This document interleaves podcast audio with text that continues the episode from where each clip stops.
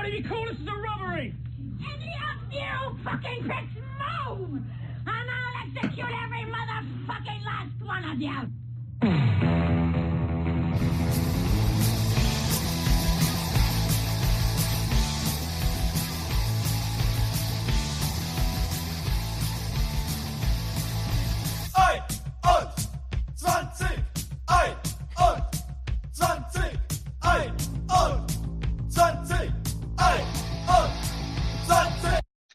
Ja, hallo und herzlich willkommen zu einer weiteren Episode von 21, dem toxisch-maximalistischen Infotainment für den bullischen, psychopathischen, aber trotzdem sympathischen Bitcoiner.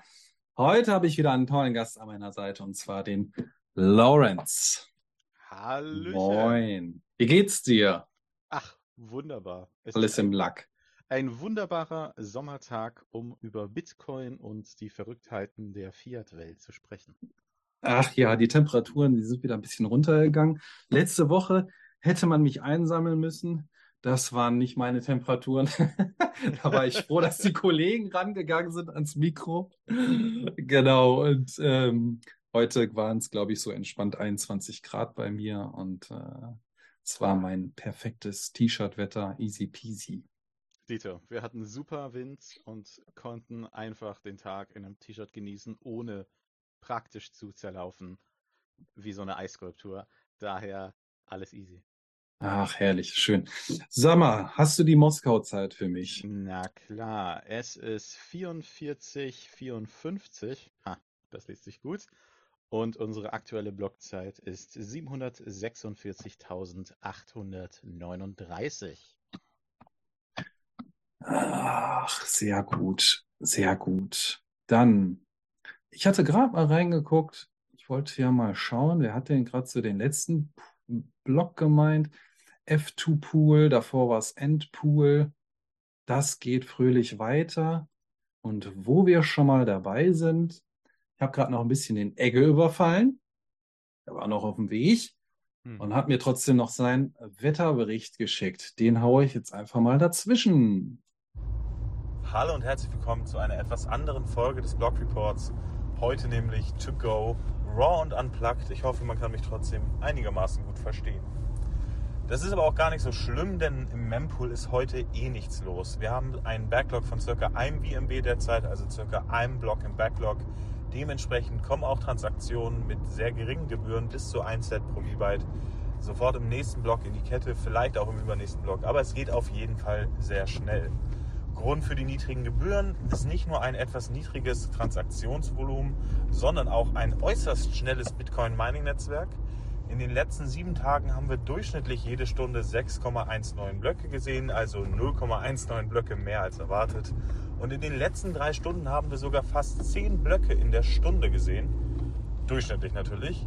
Äh, dementsprechend wir, erwarten wir auch eine äh, Anpassung der Mining-Schwierigkeit um ca. 5% nach oben, wobei die aktuelle Periode noch nicht mal zur Hälfte durch ist, also kann sich noch einiges an dieser Zahl verändern. Und das war's auch schon mit diesem etwas unkonventionellen Blog Report to go.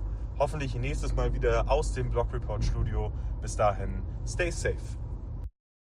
Ach, herrlich, herrlich, herrlich. Der Kollege hatte auch mal wieder Zeit. Den müssen wir auch bald mal wieder begrüßen im Podcast. So, die obligatorischen Dinge habe ich, glaube ich, alle abgefrühstückt. Wir können einfach direkt mal einsteigen. Jo. Und zwar habe ich als erstes Thema mir noch mal vorgenommen, über die Phil Cologne ganz kurz zu sprechen. Also nicht über die ganze Phil Cologne, aber nur über einen Teil, auf den ich über einen Monat gewartet habe. Hatte nämlich schon den René gefragt, so zwischendurch, hör mal, äh, habt ihr überhaupt irgendwie was gemacht? So, ich finde nichts im Internet, ich würde es mir mal gerne anhören. ähm, ja, und nun gibt's auf, auf YouTube halt das äh, entsprechende Interview, das Gespräch zum Thema Bitcoin, Change the Money, Change the World. Der, ähm, ja, die, die Veranstaltung wurde moderiert von Wolfram Eilenberger. Und zu den Gästen zählten Ioma Mangold, der dürfte den meisten hier bekannt sein. Ansonsten, er ist auch Kulturphilosoph und neuerdings äh, ja, begeisterter Bitcoiner. Und als Gesprächspartner gab es noch den René Picard, ähm, ehemals Mitglied der Piratenpartei, Open Source Entwickler und dürfte den meisten auch schon ein Begriff sein durch Twitter oder Mastering the Lightning Network, ein, ein Oder Zero schönes Base Fee. wer oder Zero noch? Base Fee. Kontroverses Thema. Aber Ich habe ähm, mitgemacht. Nein. ich hab, ja, das war ein anderes Thema. Da können wir auch nochmal zukommen. So, ähm, aber das, das, das, ich, ich fand es war ein sehr interessantes Gespräch. Ähm, auch hat mich überrascht, dass der Moderator, der Herr Eilenberger, auch relativ, ähm, ja, doch irgendwie im Thema ist und nicht nur so die beiden Gesprächspartner die ganze Zeit reden lässt und da auch so ein bisschen, finde ich, Schwung reingebracht hat. Es waren auch nicht alle ähm, Parteien immer auf einer Wellenlänge, also oder zumindest einer Meinung die ganze Zeit. Ähm, ich werde auch nochmal in den Show Notes natürlich den YouTube-Link dazu ähm, raushauen. Ja, ansonsten, ich äh, fand es interessant, vor allen Dingen, wie er auch sagte, dass, dass viele Journalisten bei dem Thema Bitcoin einfach absolut nicht auf Zack sind, was er sehr ähm, kritisch findet und, und nicht begeistert war. Ähm, hast du dir das angeguckt? Ich muss ja zugeben, ich habe bisher nur die ersten zehn Minuten gesehen. Ich war aber sehr positiv überrascht. Also mir sagte Phil Cologne nichts. Ich bin halt einfach nicht aus dem Kölner Bereich. Vielleicht ist das da bekannter. Ähm, auf jeden Fall war ich sehr überrascht, schon alleine durch das Intro, das halt nicht mit ah, die Welt wird untergehen, weil Bitcoin verbrennt die Welt, sondern das wurde hier richtig schön mit klassischem Storytelling wunderbar eingeführt, das Thema. Wie ist Hm. es dazu gekommen? Und da dachte ich mir so, das ist super interessant, aber verdammt, ich habe keine Zeit, um mir eineinhalb Stunden jetzt ein YouTube-Video. Deswegen, Ja, ähm, das war auf jeden Fall schon mal ein sehr guter Teaser für mich, deine Kurzzusammenfassung. Ähm, da weiß ich auf jeden Fall, was ich mir äh, vielleicht nach unserem Interview oder morgen spätestens mal reinziehen werde in voller Länge. Der René ist ja ein entspannter Typ und Joma macht Ja. auch einen coolen Eindruck ähm, von den Sachen, von denen ich bisher gesehen, äh, von ihm bisher gesehen habe. Daher freue ich mich da sehr darauf, mal eine, ja, einen richtigen Dialog zu sehen und nicht nur die Hassprediger ähm, la die Grünen. Ja, es gibt ja schon ein, ich meine, das war auch auf der Phil Cologne letztes Jahr, da war ja auch Joma Mangold da auch ein, ähm, ein interessantes, eine interessante Unterhaltung. Und es ist auch schön zu sehen, wie er so, ja, so eine Entwicklung durchgeht und halt eher auch so diesem liberalen Teil der Gesellschaft doch Gehör schenkt und ähm, da einige Aspekte versteht. Er bringt ja auch im nächsten Jahr, meine ich, im, ich glaube im nächsten Jahr ist das erst ein Buch raus. Mhm. Ähm, War, glaube ich, nächstes Jahr. ich glaube nächstes Jahr, Anfang nächsten Jahres, glaube ich. Ne, wollte auch ein Buch rausbringen. Ich, ich glaube, es wird nichts drinstehen, was ich nicht schon kenne. Ich möchte es aber trotzdem mal durchlesen und seine Gedankengänge nochmal ein bisschen mir anhören, durchlesen, auch wenn er wahrscheinlich schon in den diversen Interviews und Podcasts alles gesagt hat. Aber ja, ist doch schön, dass da auch was kommt. Ich habe noch einen kleinen Ausschnitt mitgebracht von der Cologne. Geht nicht lange. Die Kollegen hatten ja letztes Mal schon ein kleines Outro. Ähm, ist, glaube ich, fast genau dasselbe. Aber ich wollte es einfach nochmal für diejenigen, die es vielleicht verpasst haben, abspielen. Die Frage ist, worin liegt eigentlich der Nutzen von Bitcoin? Wozu brauchen wir denn dieses Bitcoin? Und äh, wenn ich sage, es hat eine schlechte Presse, dann ist meine Beobachtung, ich kenne mich nun wirklich nicht aus, aber ich werde nirgendwo enttäuschter von der deutschen Berichterstattung in Qualitätszeitungen wie der FAZ oder Süddeutschen, als wenn es um Bitcoin geht. Das ist ein furchtbares Niveau der Argumentation, es ist ein furchtbares Niveau der Kenntnis und es ist extrem ideologisch überlagert. Also wenn Sie wirklich skeptisch werden wollen über Qualitätsjournalismus, dann kennen Sie sich mit Bitcoin ein bisschen aus und Sie sehen, was darüber geschrieben wird und das ist abgründig. Das kann ich nicht anders formulieren. Okay, du hast jetzt die Hälfte nicht gehört, weil ihr müsst wissen, gerade ist kurz Zoom abgeschmiert, warum auch immer. Ähm, und ja, Desktop Sound lief gerade nicht für Lawrence weiter. Aber ähm, ja, worum geht's? D ähm, ja, er ist halt, der, der Herr Allenberger, entsetzt darüber, was er bis jetzt in der deutschen Presse einfach darüber gelesen hat, über äh, Printmedien, sowohl als äh, ja, digitales oder auch analoges Printformat oder auch in irgendwelchen äh, Videoformaten. Es ist halt sehr, sehr komisch, warum sehr viele Dinge so negativ beleuchtet werden. ähm, und wenig, wenig positive Aspekte. Also selbst aus der IT-Szene, ja, wo man sagt, die könnten es ja jetzt so nach ein paar Jahren mal gecheckt haben. Da wird ja eher Ethereum gechillt, als ähm, mal positiv Aspekte hervorgehoben zum Thema Bitcoin, Humanity und naja, Geldsystem, wie wir das halt so alle kennen und tagtäglich uns fast schon den Kopf darüber zerbrechen. Naja, aber, Ja. du, äh, du, aber da könnte man jetzt eigentlich super als Analogie verwenden für Unternehmertum in Deutschland. Ja? Mhm, mhm. Unternehmertum in Deutschland basiert größtenteils, nicht alle, aber größtenteils basiert es darauf, dass man guckt, wo kriegt man die besten Förderungen her, wo kriegt man die besten Kredite her, spend others people money und Proof of Work ist da vielleicht nicht so passend, wenn man hingegen so eine Foundation hat oder andere Shitcoins, die gerne gut und günstig Förderungen anbieten für alles Mögliche. Im Gegensatz zu so einem resilienten, dezentralen Netzwerk mit so ein paar toxischen, maximalistischen Psychopathen, die alles auseinandernehmen, der da ein bisschen Scheiße labert. Ne? Ja. Und wenn du dann halt so ein klassischer IT-Dienstleister bist, wie man ja manche auch kennt, also aus persönlicher Erfahrung kann ich sagen, im ERP-Bereich ist da viel Bullshit-Bingo am Start. Ja. Ähm, und wer schon mal so einen ERP-Spezialisten getroffen hat, nicht alle sind so, aber naja, ihr wisst ja, die Ausnahme bestätigt die Regel. Ähm, der weiß ganz genau, warum die auf Ethereum und so ein Quatsch stehen, weil das verkauft sich einfach besser. ja, ja, ja. Ja, kann es in der oder teuren Cloud kaufen, äh, laufen lassen. Also komm schon, Mann. Es ist ja ein paar AWS-Server mieten sie noch dazu. Und hier unser Premium Blockchain Solution Paket. Damit können sie dann ihre Daten dezentral speichern. Sie haben zwar halt nur fünf Nodes. Das ist, macht zwar eigentlich nicht sicherer, aber hey, Blockchain, schon gehört. So ja, war das, glaube ich, damals ja auch schon 2018, 2017, glaube ich, auf diesen ganzen Blockchain-Konferenzen. Uff. Großes Uff. Ja, Buzz, Buzzword Bingo halt Ja. so, da, da, da lockst du halt immer noch die Leute mit, ne?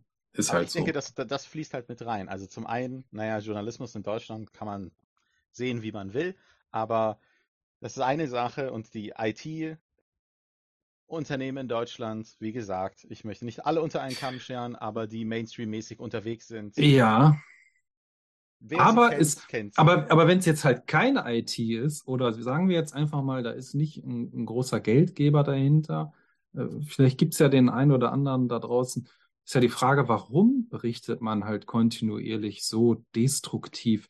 Also ist es nicht eigentlich auch die Aufgabe, nicht einmal, dass man sich gegenseitig alles nachplappert? Ist, äh, ist da zu viel Zeitdruck hinter? Muss man zu schnell zu viele ähm, journalistische Tätigkeiten abliefern? Das ist halt nicht mehr abends um 18 Uhr muss es abgeben, sondern morgens um, um 9 bis 11 müssen schon die ersten Online-Artikel reinflattern und man informiert sich einfach nicht mehr als Journalist selber vernünftig und hat Zeit, die Dinge mal ein bisschen zu reflektieren, die man so liest und sich mehr Quellen reinzufahren. Also ich, mich wundert's halt. Äh, Entweder kann man sagen, ja, da sind Geldgeber hinter. Das wissen wir ja auch bei manchen Magazinen, dass da Banken und so weiter hinstecken. Die haben natürlich auch keinen Bock, dass jetzt Bitcoin da positiv gepusht wird. Aber so ein paar unabhängige Journalisten gibt's ja auch. Ähm, aber anscheinend ist es so, dass die schlechte Presse schöner präsentiert wird, öfter präsentiert wird, vielleicht mehr Geld reinbringt, mehr Klicks. Ich weiß es auch nicht. Ähm, ja, keine Ahnung. Naja, also du hast ja so klassische, klassische Abgabedaten, soweit ich äh, informiert bin, sind, ist ja im Journalismus nicht mehr wirklich gegeben, sondern ist ja nur Ereignis tritt ein, wie schnell kannst du einen Artikel rauspushen, um die Klicks reinzuballern. So, also wenn du jetzt nicht so ein Magazin bist, das jetzt unabhängig finanziert wird, Qualität setzt und so weiter und so fort, dann hast du ja klassische Abgabetermin. Aber alle anderen, die sich durch klassische Werbefinanzierung auf den Webseiten finanzieren, die müssen ja da geht's ja irgendwie teilweise um fünf bis zehn Minuten oder so.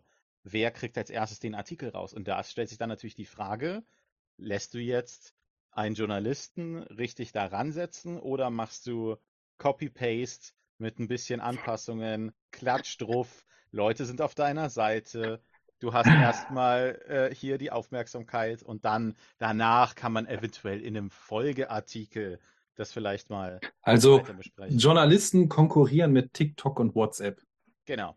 Wer ist schneller? Das ist irgendwie, also das ist zumindest das, was mir äh, nahe äh, zugetragen wurde im journalistischen Kreisen. Also egal, ob es jetzt klassischen Journalismus äh, für politische oder wirtschaftliche Themen ist oder aus der Gaming-Branche, das macht keinen Unterschied. Du musst schnell genug sein, wenn du nicht unabhängig finanziert wirst. Und das ist halt so eine echte Gefahr.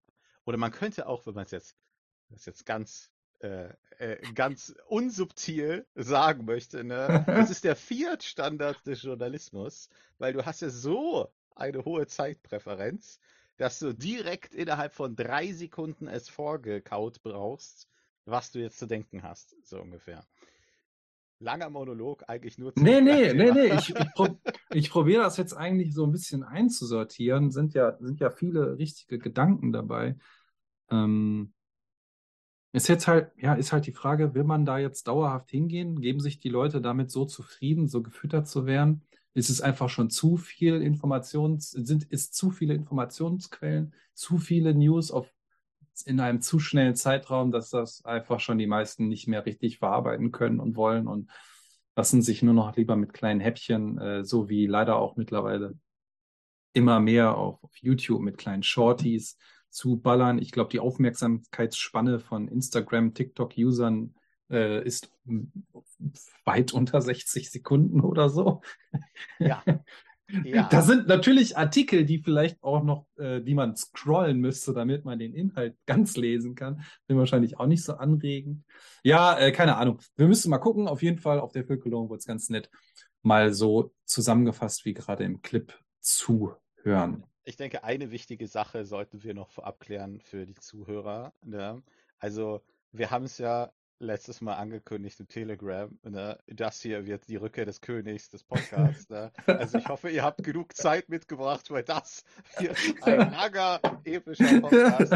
Von Pontius bis Pilatius werden wir alles durchkauen, weil ihr wir habt es so ja. gewollt. Ihr habt es so gewollt.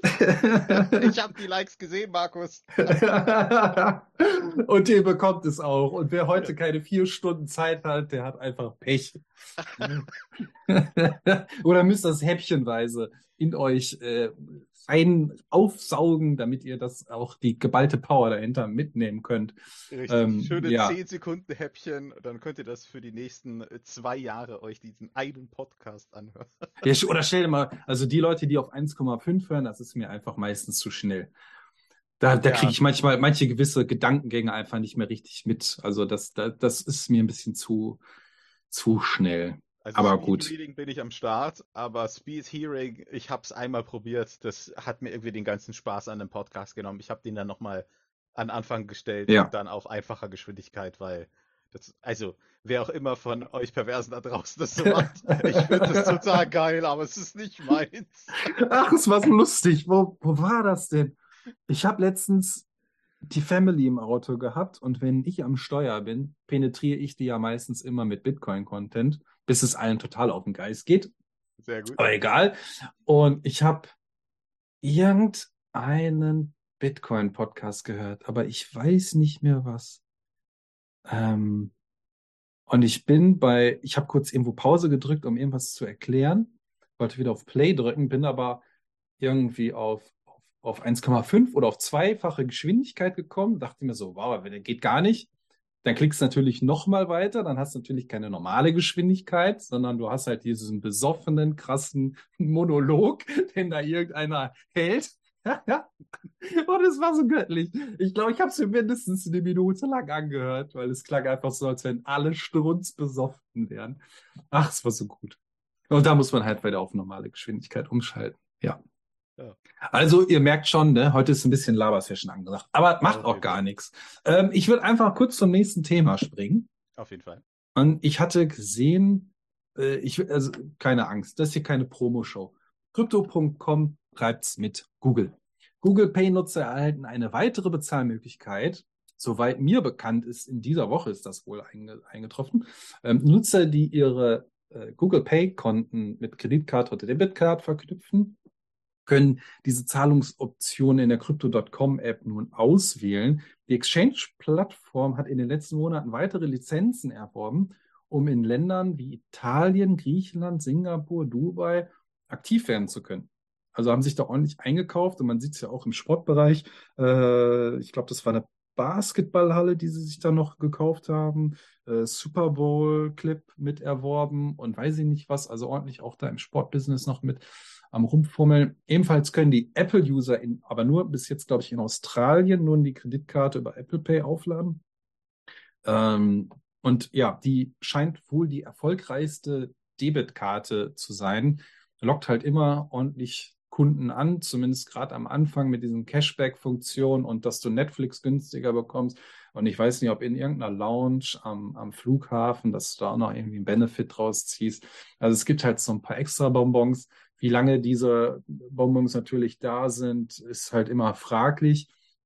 Aber es zieht halt die Leute an und animiert sie, fröhlich die Informationen zu ihren personenbezogenen Daten weiterzugeben und das Einkaufsverhalten in äh, Satoshis. Und ähm, ja, der aufmerksame Zuhörer hat wohl schon des Öfteren mitbekommen und daher nehme ich die News zum Anlass, um erneut darauf hinzuweisen, lasst euer Geld nicht auf einer Exchange liegen.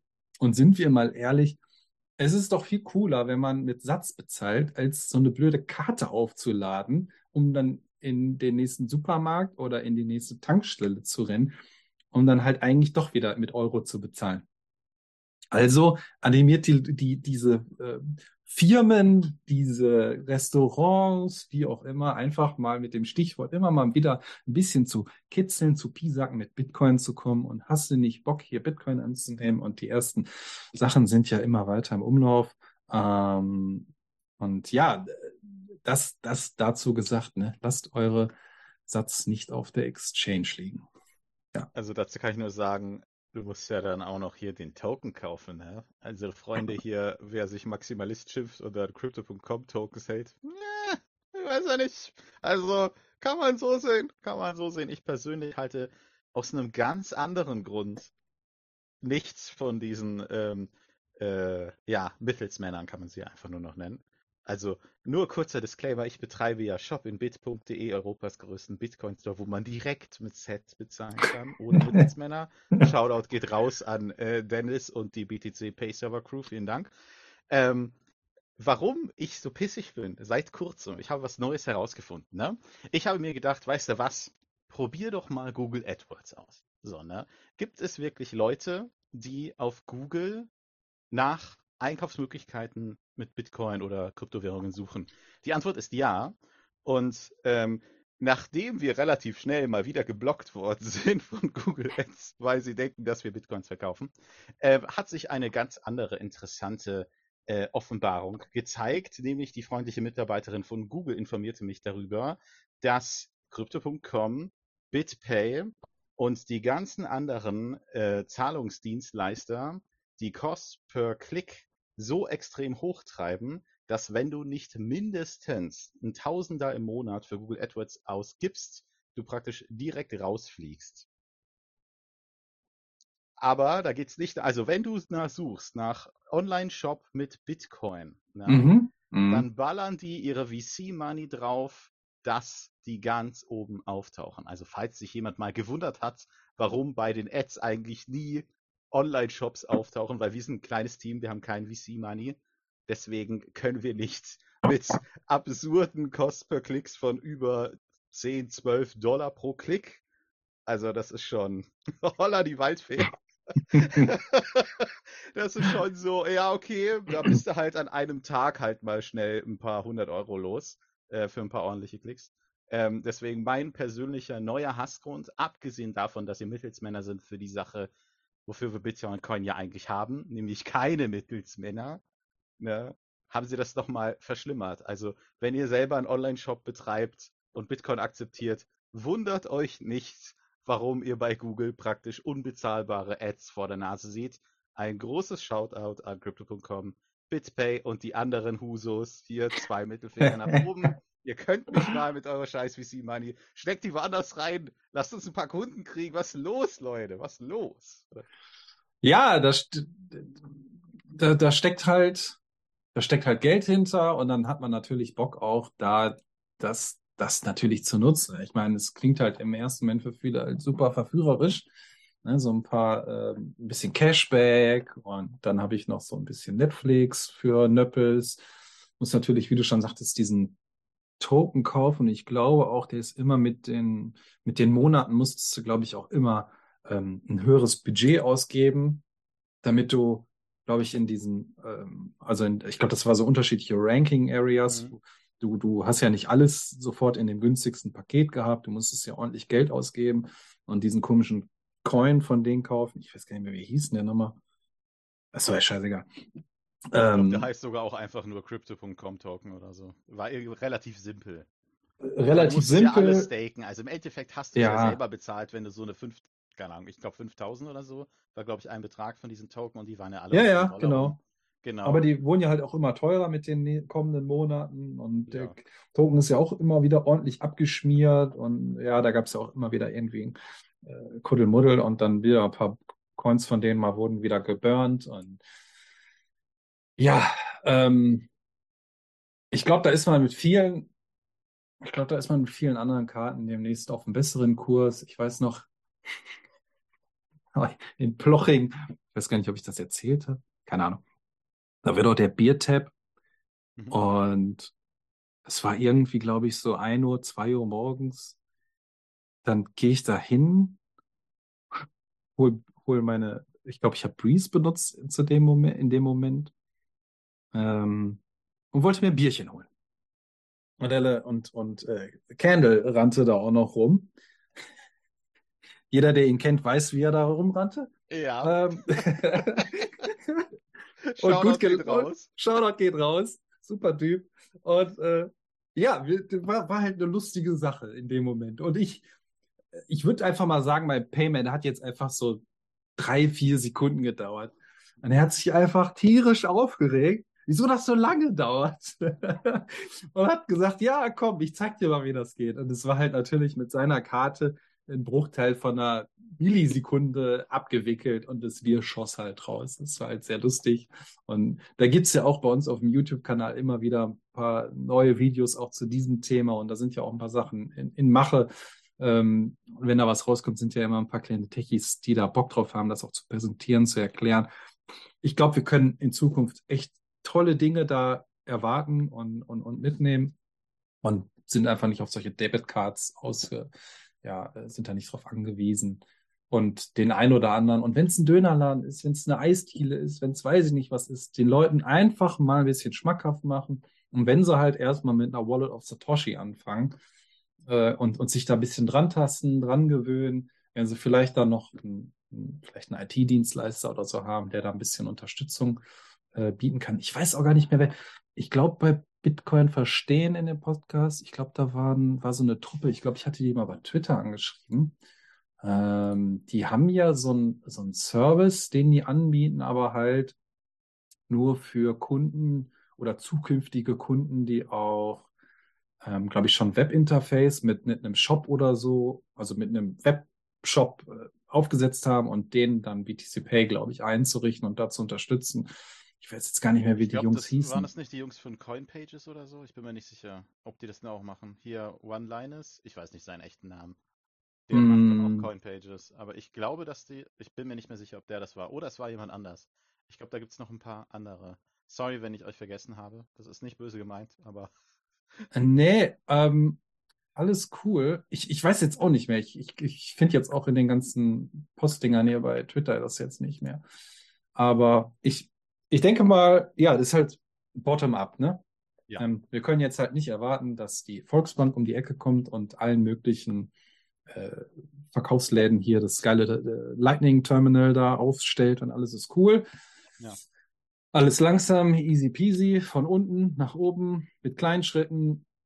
Und äh, gerade bei, gerade bei Shopbetreibern, halt Restaurant, wie auch immer, wenn die erstmal spitz bekommen, dass sie halt nicht so viele Gebühren abdrücken müssen an die Bank, dann ist das meistens schon der erste interessante Lockruf für die. Ich habe das jetzt schon zweimal gehabt und die haben alle gesagt, so, äh, wie, wie, ich muss da nicht so hohe Gebühren bezahlen.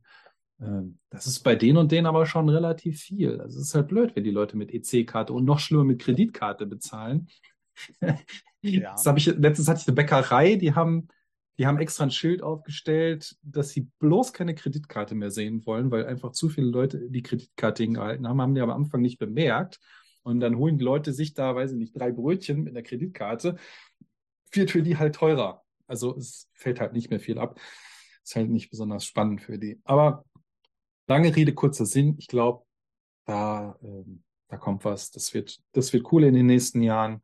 Und deswegen scheiß auf solche Debitcards, scheiß auf Exchanges, macht den ganzen Kram selber. Und wenn ihr nicht wisst, wie das geht, dann kommt ihr entweder in unseren Telegram-Kanal oder schnuppert mal bei YouTube rein. Und ähm, genau. Das meine, meine wir hin. persönliche Empfehlung für wirklich einfach, also wer nicht Wallet of Satoshi benutzen möchte, ist ja auch gut. Ich persönlich mag Moon ganz gerne, Mhm. weil das halt echt super simpel ist und du nicht mehr dieses Lightning Invoice Bitcoin hast, sondern der erkennt das halt einfach beim Senden, ähm, wohin du schicken willst. Und dann ist das noch ein bisschen einfacher von der Usability. Finde ich persönlich ganz cool. Also super für einen Einstieg. Ich habe es ja in meinem DHL-Boten hier auch eingerichtet, weil der häufiger mal schwere Sachen transportieren muss. ähm, äh, sagen wir es mal so. ähm, und äh, da, da habe ich ihm halt einfach das Moon Wallet installiert und dann zack, ein paar Sets rübergeschubst. Und dann war der überrascht, wie schnell das ging. Und die konnte er dann aus, ausgeben, sparen. Ich weiß nicht, was er damit gemacht hat. Ich habe ihm noch den Bitcoin-Standard ungefragt in die Hand gedrückt und gemeint, hier, ich mag dich, lies mal. Äh, dann bist du vielleicht ein bisschen vorbereitet darauf, was eventuell bald kommt. Ja. Er, er fand es sehr interessant. Ähm, er stellt mir jetzt häufiger mal wieder Fragen dazu. Ähm, ich bin gespannt, wann er soweit ist, dann sich eine Hardware-Wallet zu holen, aber das kann noch ein bisschen dauern. Also weil, naja, die wenigsten Leute sind nach, keine Ahnung, zwei Monaten so tief im Rabbit Hole, dass sie gleich voll hart einsteigen mit einem richtigen Hardware-Wallet, aber ähm, ich bin da zuversichtlich. Ja. Kleine Schritte, deswegen Moon Wallet, Leute, für ein Restaurant reicht's ja aus. Und wenn sie wirklich viele Leute da vor Ort haben, also viele äh, Kellner etc., dann kann man ja einmal so einen BTC Pay Server mit zusammen einrichten. Der läuft ja auf einem Pi und wir reden ja, wie gesagt, von einem Restaurant. Das heißt, das Und, und, und, und wenn wir erstmal davon reden, oder Restaurant, Friseur, whatever, wenn wir nur über Trinkgeld erstmal reden, wo wir sagen, hey, ähm, bietet das doch einfach an, um vielleicht einen Tipp abzugeben oder so, ja. Ist ja schon mal ein Anfang. Äh, Und, und wichtig ist halt meistens für die Betreiber natürlich, dass sie irgendwie eine CSV-Datei oder so rausziehen können, damit sie das, Das ein bisschen natürlich für ihre Steuern. Server, ja. Genau, wunderbar. Ähm, da geht also einiges. Natürlich, Leute, die überhaupt keine Affinität dazu haben, die werden nicht von alleine einfach mit BTC Pay anfangen. Aber die können sich das ja, falls sie zuhören sollten, einfach mal anschauen und vielleicht kennen die ja den einen oder anderen, der da ein bisschen unterstützen kann. Ansonsten einfach mal bei der Telegram-Gruppe 21 reinschauen oder im YouTube-Kanal und da einfach mal Kontakte knüpfen. Äh, In der Bitcoin-Szene gibt es meistens sehr hilfsbereite Menschen in deiner Umgebung, die da bestimmt weiterhelfen können. Definitiv. Ja, cool. Ähm, was habe ich denn hier noch auf dem Board? Stromeinspeisung habe ich es genannt. Da haue ich jetzt einfach mal einen kleinen Sample raus, keine Ahnung, zwei Minuten oder so. Wir gucken mal. Und Feuer. Wurde früher mit konventionellen Kraftwerken relativ einfach das Netz konstant gehalten, wachsen die Herausforderungen jetzt mit jedem Sonnenstrahl. Am Ende ist für uns die Herausforderung, der grünen Energie Vorfahrt zu geben ähm, und gleichzeitig aber auch Versorgungssicherheit zu garantieren, Spannungsqualität zu garantieren, ähm, auch für sensible Industrie etc. Und ähm, damit man mal ein Gefühl hat, wir haben seit Beginn des Jahres ungefähr 140 Gigawattstunden an äh, grüner Energie abregeln müssen, muss man sagen an der Stelle. Und das entspricht, wenn man mal von einem durchschnittlichen Verbrauch eines Haushaltes ausgeht, so circa 56.000, 57.000 Haushalte, äh, die damit eigentlich ihr Jahr an Strom bestreiten können. Ja, das Ding habe ich irgendwo auf Twitter, glaube ich, aufgeschnappt. Ähm, Im Fernsehen lief das und äh, ja, ich fand es irgendwie unfassbar. Es, es wird Geld und Leistung in das Stromnetz gepackt und da man nicht weiß, wohin damit, muss man es verlagern oder anderen Geld dafür geben, dass es kompensiert wird oder anderweitig irgendwie vernichten, ähm, weil man einfach nicht die anderen Möglichkeiten mal ausgeschöpft hat oder ausgebaut hat hat hier dann, ähm, ja, hat, ob, da frage ich mich immer, hat hier keiner Bock und dieses schlummernde Potenzial äh, zu, zu sehen, mitzunehmen, zu, zu entdecken und den auch vielleicht auch von politischer Seite den Weg frei zu machen für Unternehmen, die sich da ansiedeln könnten. Ja, es, es ist produktiv für ein Stromnetz, es bringt Arbeitskräfte, es bringt leider für den Staat halt auch Steuern. Äh, du, du kreierst Jobs. Es ist eigentlich eine geile Sache. Um beim ja, Thema Bitcoin Mining vielleicht ansatzweise mitspielen zu können, wäre es mal langsam interessant. Ähm, müssen, müssen wir oder, oder müssen wir weiter so einer ideologisch getriebenen Politik halt folgen, wo wir schon langsam in so eine Art Planwirtschaft reingehen mit zombiehaften Unternehmen ähm, und können da Beifall klatschen. Da frage ich mich, wo soll es dann immer so hingehen? Ähm, mit dieser schon fast ja, gestrandeten Energie könnte man ja auch viel Leistung und Sicherheit in so ein Netzwerk reinbringen. Ähm, oder halt werde ich später noch drauf kommen, dass man halt auch den Weg für Firmen frei macht, äh, die, die, die halt Bock drauf haben, da reinzugehen und die, die jung und dynamisch sind. Ich meine, okay, das wird hier keine eierlegende Wollmilchsau und das wird auch nicht der Weisheit letzter Schluss sein und alle Probleme lösen. Ja, aber ähm, ich fand es ganz toll, dass, dass der Jesse angefangen hat mit seinem Podcast Powering Bitcoin. Hat jetzt ein paar Wochen, Monate, glaube ich, wieder gedauert, bis eine neue Folge rauskam. Äh, am Wochenende habe ich eine neue gehört. Echt geiles Zeug und ich hoffe, der macht da auch ordentlich weiter und gibt Stoff. Da hat man einen guten Einblick auf den Energiemarkt, auf Stromverbrauch Verbrauch und auf dem, was so in der Welt abgeht. Ähm, kann ich also jedem empfehlen, der noch nicht reingehört hat. Ähm, interessant sind halt auch aktuelle Ereignisse in Texas, was, was mit ARK Investor los war oder los ist. Die haben ja auch einen Bericht veröffentlicht, veröffentlicht der geht, da geht es halt um, um, die Thematik Methanemission in Energie für das Bitcoin-Mining umzuwandeln. Und hier habe ich mir noch was weggeschrieben. Die jährlichen Gasabfacklungsemissionen liegen bei 140 Milliarden Kubikmeter. Hinzu kommen weitere 125 Milliarden Kubikmeter jährlich Methanemissionen. Das bedeutet, dass jährlich 256 Milliarden Kubikmeter Erdgasemissionen verschwendet werden. Ähm, eine Analyse des Methans, das für die aktuelle Bitcoin-Hashrate benötigt wird, ergibt jedoch nur 25 Milliarden. Also ein, ein riesiges Vorkommen und Potenzial ist da. Ähm, und nun könnte man halt auch argumentieren und sagen, ja, das ist halt schlecht, ne? weil ist ja auch gar nicht natürlich, dass die Gase da so sind und jetzt entweichen können. Ja, kann man so als Argument vielleicht nehmen. Auf der anderen Seite würde ich sagen, der Prozess ist ja sowieso schon im Gange. Ob mit Bitcoin oder ohne Bitcoin spielt ja hier gar keine Rolle. Also diese fossile Energie wird ja trotzdem angezapft. Und es wird auch noch eine Weile dauern, bis das, glaube ich, mal ein Ende findet. Ähm, und dann muss man halt einfach mal hingehen, meiner Meinung nach, und mal etwas offener und sich äh, rehabilitieren von gewissen alten Strukturen, die seit vielen Jahrzehnten in, in gewissen Köpfen schlummern. Das Potenzial nutzen, sehen, erkennen, praktisch umsetzen. Und ja, da halt an der Stelle in Richtung Texas und so weiter, äh, da laufen ja schon die ersten tollen Projekte. Und ja, jetzt ist der, mein Monolog schon wieder beendet.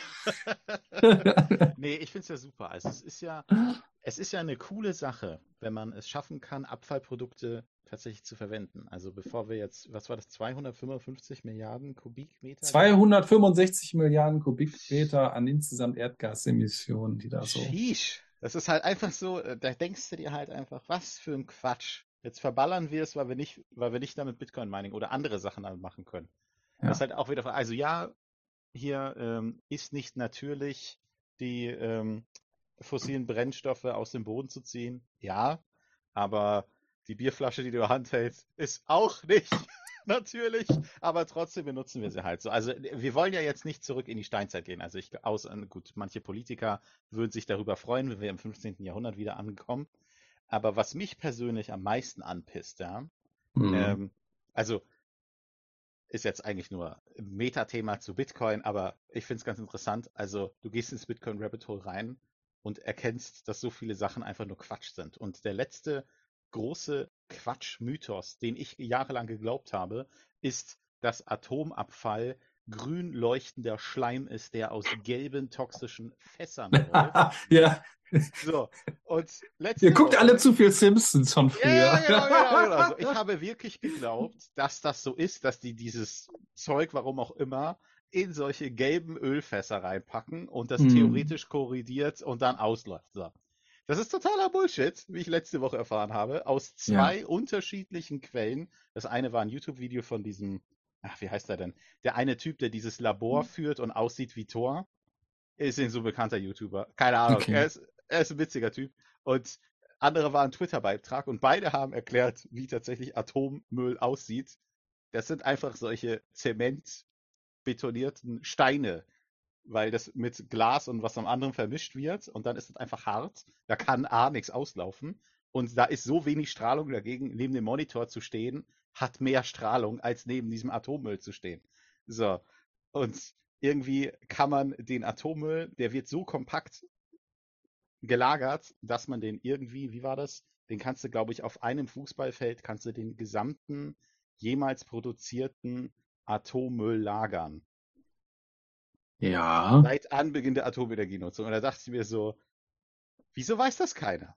Also, du kannst mir ja nicht erzählen, dass die an der Atomforschung oder in der Atomenergieerzeugung immer noch die gleichen Technologien von Tschernobyl benutzen. Äh, Testreaktor. Hust. ja, Ähm, ja, so. Ja, das, das Problem ist ja einfach, dass genau mit äh, Tschernobyl oder mit Fukushima oder weiß ich nicht wem wird halt diese größte Angst geschürt. Ja, das ist nicht cool, was da irgendwie passiert ist, aber das ist ja auch nicht der aktuelle Stand der Technik. Und man hat ja auch vielen Menschen die Möglichkeit gegeben, auch zum Beispiel Japanern oder so, die haben ja unglaublich viele Reaktoren konstruiert, gebaut und die die auch kleiner gemacht, dass sie auch in einem viel kleineren Maßstab irgendwo ähm, gebaut werden können.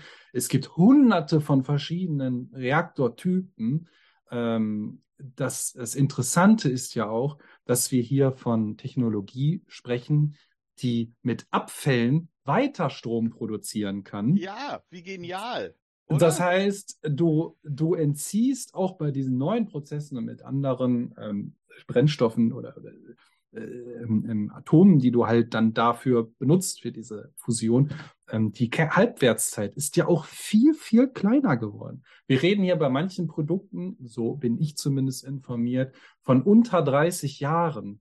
Ja, ähm, und du kannst halt immer weiter hingehen und sagen, ja, ich, ich habe irgendwo Atommüll in Anführungsstrichen und daraus kann ich weiter Energie produzieren. Ja, wie geil ist das denn? Ja, Atom äh, oder diese, diese Reaktorproduktion und so weiter, die, die kann man jetzt dazu zählen, dass man sagt, es ist ja nicht komplett CO2-neutral. Aber ähm, halt da den Geist sofort zu schließen und halt alle Lehrstühle zu schließen und die Entwicklung damit zu stoppen äh, und dann heute halt einfach zu argumentieren, ja, ihr müsst jetzt mal Strom sparen, fossile Energie und so weiter, alles schlecht und äh, umso mehr Strom wir sparen, umso besser werden wir. Nein, ich sage euch jetzt schon mal, das Gegenteil wird definitiv eintreffen. Ähm, ich habe ja auch beruflich relativ viel mit Strom zu tun oder bin da immer relativ auf dem neuesten Stand, zumindest was so die politische Seite in Deutschland betrifft. Und da ist auch ein relativ großer Wandel. Also man, man hört gerade natürlich jetzt durch die Ukraine-Geschichte beziehungsweise um Gas, dass die Stimmen halt lauter werden und die Leute irgendwann sowieso auf die Barrikaden gehen, wenn es kalt wird. Aber zurück zum Thema. Ähm, wie du halt schon gesagt hast, da ist viel Potenzial, eine unglaublich interessante Technologie, aber man benutzt halt immer öffentlich immer diese beiden Narrative, um diese Angst natürlich aufrechtzuerhalten. Und es gibt kaum Atomkraftwerke. Also Deutschland hat immer da geguckt, dass das vernünftig läuft. Das ist nicht in allen Ländern so. Ähm, natürlich muss man auch dann irgendwo hingehen und natürlich Betreibern von solchen Kraftwerken einfach sagen, hör mal, du hast einfach auch ein gewisses, eine gewisse Verantwortung und musst natürlich auch deine Instandhaltungsmaßnahmen kontinuierlich überarbeiten, überdenken, überprüfen und so weiter und so fort. Das muss natürlich da sein. Aber ähm, das, das lässt sich alles bewerkstelligen. Aber man muss halt auch mitspielen können. Ne? Und ja, es ist meiner, also es ist nur meine persönliche Meinung. Ich bin ja dafür. Äh, ja, keine Ahnung, wo da die Reise hingeht. Wir haben ja jetzt schon gesehen, dass Gas als CO2-neutral ja angesehen wird und das deswegen auch Mhm. gefördert wird, ja. Ist klar. Sicher. Ähm, mhm. Ja, von daher- ist grün. Klar. Ja, es, es, äh, ist halt, ja, irre, aber Ja, wenn man natürlich natürliche Anreize wie die freie Marktwirtschaft äh, walten lässt und so ein Atomkraftwerk, also das ist ja nicht so, dass so ein Atomkraftwerk, also jemand, der ein Atomkraftwerk baut, so als Unternehmer, ne, Der geht ja nicht dahin und denkt sich, ah ja, weißt du was, ist wie ein Café, ne?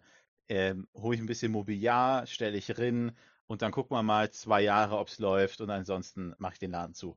So ein Atomkraftwerk musste ja irgendwie für, naja, alleine nur wegen dem Atommüll, muss das ja schon für 30 Jahre planen. So. Und wenn man das dann jetzt, wenn man mal ein bisschen darüber nachdenkt, dass wenn jemand bereit ist, so ein paar, also ich weiß ja nicht, wie viel ein Atomkraftwerk kostet, aber ich denke mal, es wird über der eine Million Euro sein, um so ein Ding überhaupt hinzustellen, ne, muss sich das Ganze auch wieder rentieren. Natürlich den ganzen Tag links und rechts von Politikern Backpfaffen kriegst, weil du angeblich der schlimmste Umweltsünder bist von allen, aber irgendwie den günstigsten Strom produzierst in dem kürzesten Zeitraum hast du vielleicht auch irgendwann mal keinen Bock mehr. Und vielleicht kann man sich natürlich auch investitionswillige Firmen sehr leicht vergraulen, indem man solchen Quatsch erzählt wie, ja, wir wollen ja kein Fukushima hier in Deutschland haben. Also, für die Leute von euch, die in Geografie manchmal geschlafen haben, weil sie einen langweiligen Lehrer hatten, ja, öffentliche Schulen, Hashtag, ich bin auch geschadet. Ähm, tektonische Platten müssen aneinander reiben, damit es Erdbeben gibt. Ne? Wisst ihr, wo zwei tektonische Platten aufeinandertreffen? Auf den japanischen Inseln. Deswegen gibt es dort regelmäßig Erdbeben. Wisst ihr, wo keine zwei tektonischen Platten aneinander reiben? In Zentraleuropa, weil wir mitten auf einer drauf sind. Also, Freunde, keine Angst vor Erdbeben. Die einzigen Erdbeben, die man spüren könnte, sind Nachbeben, die woanders stattgefunden haben. Und die sind so schwach, die siehst du nur auf den Messgeräten, wie vor, ich glaube, 15 Jahren oder so.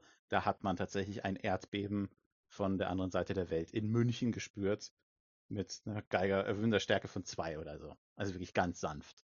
So. Also das merkst du nicht. Das stört den Ablauf von einem Atomkraftwerk nicht. So. Deswegen ist das einfach nur alberne Panikmache, die da betrieben worden ist und immer noch betrieben wird von ungebildeten Schwachköpfen, ähm, die glauben, alles besser zu wissen als die freie Marktwirtschaft, also als ihr. ja, um jetzt hier nochmal den Mises und Rotbart rauszuholen. Ah, herrlich. Ich kann es mir nicht verkneifen. Ich bin so sauer auf diese Schwachköpfe. Ich kann es einfach nicht mehr hören. An jeder Ecke geht. Also, ich habe allein nur das Thumbnail gesehen von dem äh, YouTube-Video, was du mir verlinkt hast. Und wenn ich das, wenn ich das schon sehe, wer da drauf ist, ich werde es jetzt einfach nicht sagen, also, könnt ihr euch selber überraschen lassen. Ähm, da habe ich keinen Bock drauf. Ich habe keinen Bock drauf, keine Antworten zu hören auf klargestellte Fragen. So, da kann ich mich auch mit der Wand unterhalten. So. Und die haben auch, sie haben auch keine Ahnung und dann gibt es auch keine konkrete Antwort. So, Rant Ende. Verdammt, wir sind schon wieder im Hate-Modus. Das ist hier der Bitcoin. Nein, nein, wir werden immer so, wir, das ist wie letzte Mal. Ja, da ist so eine, da ist schon eine gesunde Singularität drin, das geht rauf und runter, alles wird gut. Das nächste Thema wird auch wieder ein bisschen spannend und lustig. Nein, ja. ähm, aber die, die, die ähm, spannende Frage ist ja einfach, nimmt man das auch als mm, ja, Partei links oder Grüne, nimmt man das einfach auch so hin und akzeptiert das so, dass einem dass man mit dem, mit dem man halt so von seinen Parteimitgliedern und Co. gefüttert wurde, dass man das einfach auch gar nicht mehr hinterfragt. Warum ist man denn dagegen? Ja, weil die das schon vor 40, 50 Jahren so gesagt haben. Ähm, aber dass sich halt viel geändert hat und auch Bedürfnisse sich geändert haben und auch Technologien sich ändern und Abhängigkeiten einfach anders äh, sich, sich ja ja, äußern, in, in, sowohl privat als halt auch wirtschaftlich in, in der Industrie und so weiter.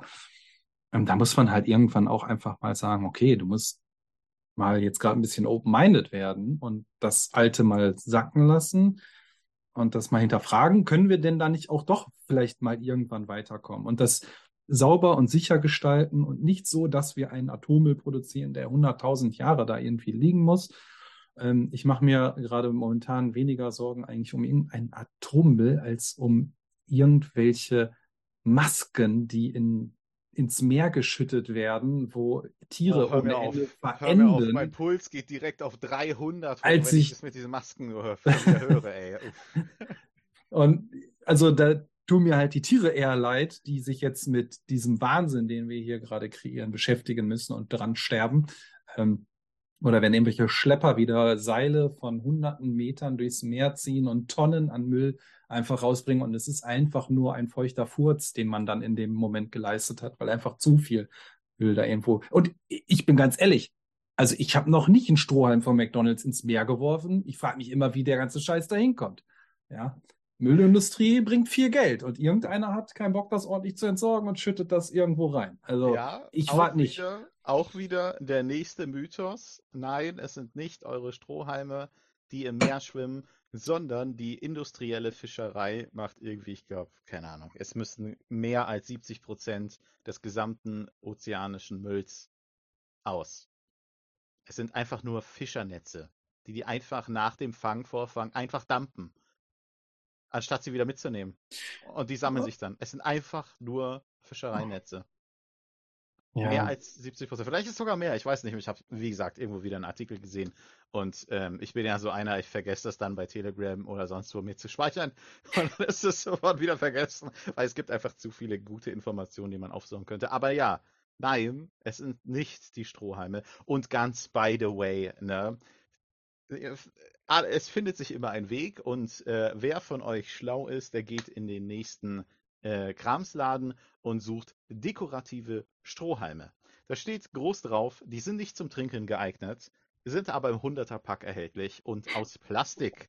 So, da schmeckt dann die Sprite von der McDonald's dann auch nicht mehr wie, naja, abgestandenes Gärwasser, weil die Pappe sich nach gefühlt 30 Sekunden auflöst. Er lutscht an so einem Turnschuh. Genau, also weil, naja, die boah. Kohlensäure, hm, Zellulose, hm, Hm. vielleicht. So, also ich bin nicht der Beste in Chemie, ich wette, da sind ein paar von euch Cracks da draußen, aber naja, soweit ich weiß, vielleicht nicht ganz so die schlauste Idee, dass sich das dann auflöst und dann den Geschmack richtig verwiderlicht. Ähm, deswegen, ja, da habt ihr richtig ordentlich hier die Grünen, Greta Thunberg, ne, gute Arbeit, die Strohhalme sind weg. Ich Ja. benutze dekorative Strohhalme und ich bin stolz darauf. Ja, es äh, ist halt, ist halt verwirrend, wenn ich solche Aussagen, also halt so ein Sample oder dieses Video mir da angeguckt habe. Ich habe jetzt, glaube ich, nur einen Teil da rausgeschnitten. Ähm, aber das ist halt auch traurig, ne? De, das, ob das das Mining Council ist oder andere, die halt auch sagen, wie viel sich immer mehr in Richtung erneuerbaren Energien im Bitcoin bewegt. Wir waren jetzt, glaube ich, bei 60 Prozent schon, die da ähm, zustande gekommen sind. Und welche Technologien man fördern könnte und auch ähm, daran, ja, wie viel Spaß das eigentlich auch machen würde, wenn man halt sieht, dass man nicht einfach nur erneuerbare Energien fördert und auf der anderen Seite durch Grundlasterzeugung musst du aber den anderen Teil wieder irgendwo anders hinschieben, weil es halt kollidiert. Aber da, wie gesagt, empfehle ich nochmal den Podcast vom Jesse, da kann das immer wunderbar erklären, wie so ein Stromnetz funktioniert, wie fragil so etwas ist und dass das halt nicht einfach ist, ähm, Föhn in die Steckdose und alles ist cool und Tutti Bunti. Ja, also da gehört halt schon ein bisschen mehr zu. Ähm, ja, oder auch in dem Beitrag wurde halt kurz auch noch erzählt, wie dann halt äh, Windkraftwerke gedrosselt werden müssen, weil die halt die Energie produzieren. Grundlasterzeugung steht dem aber auch halt konträr entgegen. Da kannst du aber auch nicht einfach auf den Knopf drücken und sagen so, Peng, du bist jetzt mal eben weg und in einer Sekunde fährst du einfach wieder an. Das kannst du bei, bei ähm, Atomkraft oder Kohle und so weiter, kannst du es halt eh vergessen. Da musst du es halt einfach anders einkalkulieren. Oder Aber na gut. Viele, jetzt mal das ein ganz verrücktes Konzept, ne? Jeder betreibt eine eigene Node, jeder betreibt ein eigenes Atomkraftwerk, so ein Mini-Reaktor. Alter Schwede.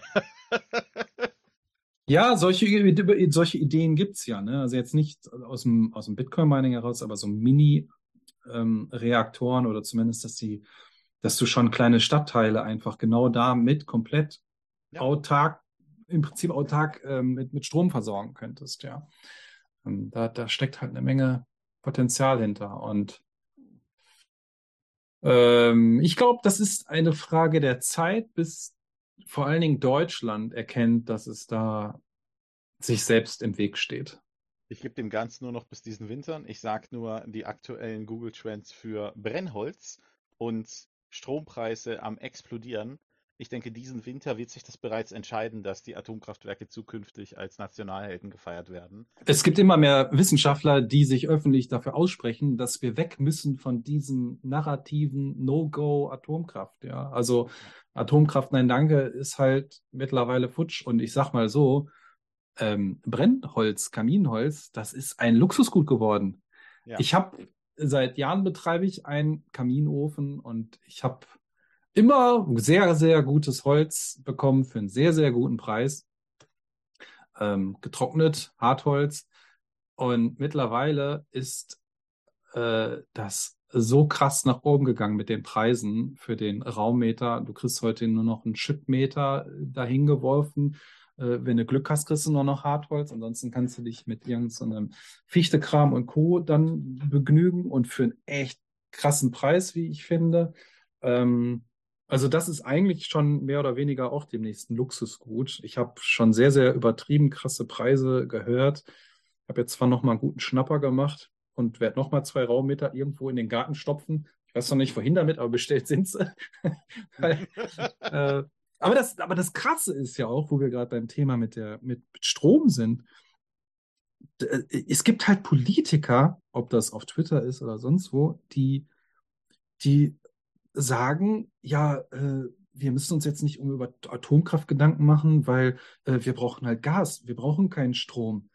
Und da denkst du dir nur so, Alter, bist du doof? Also ich knall mir lieber zwei äh, Klimaanlagen ins Haus und betreibe die mit Strom, um mein Haus zu heizen im Winter und im Sommer zu kühlen, als einfach im Winter zu frieren. Also ich will nicht wissen, wie viele Leute sich heutzutage schon richtig in die Hose machen für die Nachzahlung, die sich richtig in die Hose machen, ob sie nicht, also natürlich angefeuert durch Medien, die das natürlich gerne wie aufs Blut jeden Tag aufs Neue heraufbeschwören. Es geht nur noch 20 Prozent durch die Leitung und ihr werdet kein Gas haben und bla bla bla. Und in Europa gibt es keine Solidarität und alle werden auf jeden Fall ausschließlich an sich denken und ihr werdet zu Hause sitzen im Dezember und frieren. Und ich will nicht wissen, wie viele Leute sich davon so krass anstecken lassen, verrückt machen lassen, Bauchschmerzen kriegen und ähm, einfach auch nicht mehr wissen, vielleicht demnächst wohin mit sich.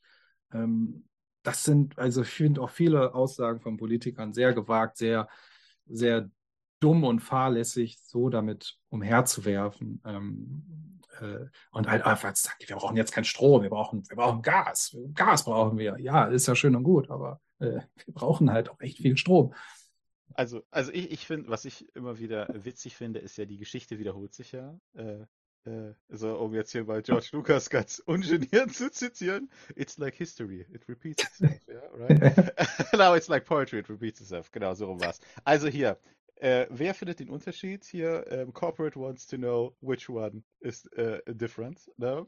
Hier, Marie Antoinette sagt, ja, wenn sie kein Brot haben, gibt ihnen doch Kuchen. Und, na, was will ich mit Strom? Nimm doch einfach Gas, Digga. So. Derselbe Scheiß, bloß, Achtung, 300 Jahre dazwischen. Politiker, same shit, different century. Das ist Ja. einfach nur Banane. Und wenn du natürlich in so einem tollen Elfenbeinturm sitzt, ne, ähm, und äh, dein äh, Raubgut Diäten bezeichnest, die selbstverständlich erhöht werden, ne, während andere Leute daran denken, ne, ein super sprachlicher Kniff, ne, wenn du das Wort Diät hörst, denkst du daran, an weniger zu essen oder eine Mangelerscheinung künstlich herbeizuführen. Aber wenn man sein eigenes Raubgut Diät nennt, dann denken die Leute, es wäre wenig. Dabei ist es absurd viel. Und wenn du dann da natürlich stehst und, naja, dein Eigenheim, äh, das andere Leute finanziert haben durch harte Arbeit, äh, einfach befeuern lassen kannst durch Strom, der sonst ist ja auch scheißegal, wo der Strom herkommt, weil du hast es ja eh nicht selber erarbeitet. Nee, du bist einfach nur ein Parasit. So, und dann machst du solche Aussagen mit, ja, ich brauche ja keinen Strom, ha, ich brauche ja Gas, weil das können wir teuer einkaufen und meine Kumpels brauchen das Gas und so weiter und so fort. Also, nee, ich verstehe das, ähm, aber naja, wer immer noch Politikern zuhört und egal welcher Farbe, Fasson oder welche Richtungen, auch wenn sie sich pseudo-liberal oder freiheitlich nennen, Politiker bleibt. Politiker, ja, tut mir leid, Leute, ihr habt es doch, ihr habt es doch dieses äh, bei der letzten Wahl gesehen hier. Alle haben sich gefreut, oh, FDP ist mit dabei. Ja, nee, Digga, nee, das hat keinen Unterschied gemacht. Die haben Nee. denselben Scheiß gemacht und sie, also so dummen Schwachsinn, also Angie und ihre Freunde haben auch viel dummen Schwachsinn gemacht, das will ich jetzt hier nicht relativieren oder so.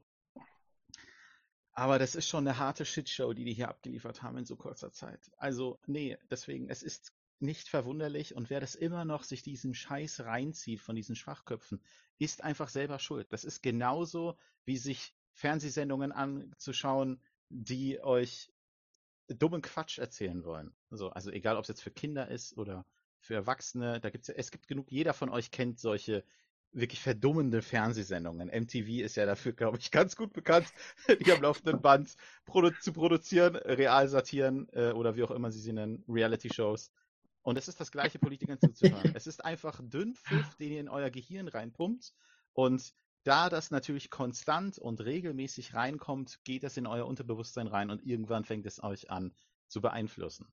Also nicht nur, naja, mit dem, was ihr anderen erzählt, weil das ist den einzigen Input, den ihr kriegt, sondern natürlich auch unterbewusst, weil ihr glaubt, das wäre die Wahrheit. Aber es ist nicht die Wahrheit. Diese Leute haben keine Ahnung und ich fand das so gut, um mal kurz einen kleinen Vorsprung zu machen. Du hast einen Link reingesetzt zu diesem Rasmus Andresen oder so wie der heißt, von den Grünpolitikern. Oh ja, da werde ich auch noch abranten Uff. hier heute. Uff, also ich kann euch nur mal einen Spoiler-Alarm geben, ne? Man stellt ihm eine konkrete Frage und er schafft es in einem ganzen Absatz nicht, eine Ja-Nein-Frage mit Ja oder Nein zu beantworten. Aber das ist das Geschick und die Eloquenz eines Politikers, die er mit sich bringt. Das ist, das ist wie bei einem Bewerbungsverfahren. Wenn du das kannst, bist du drin.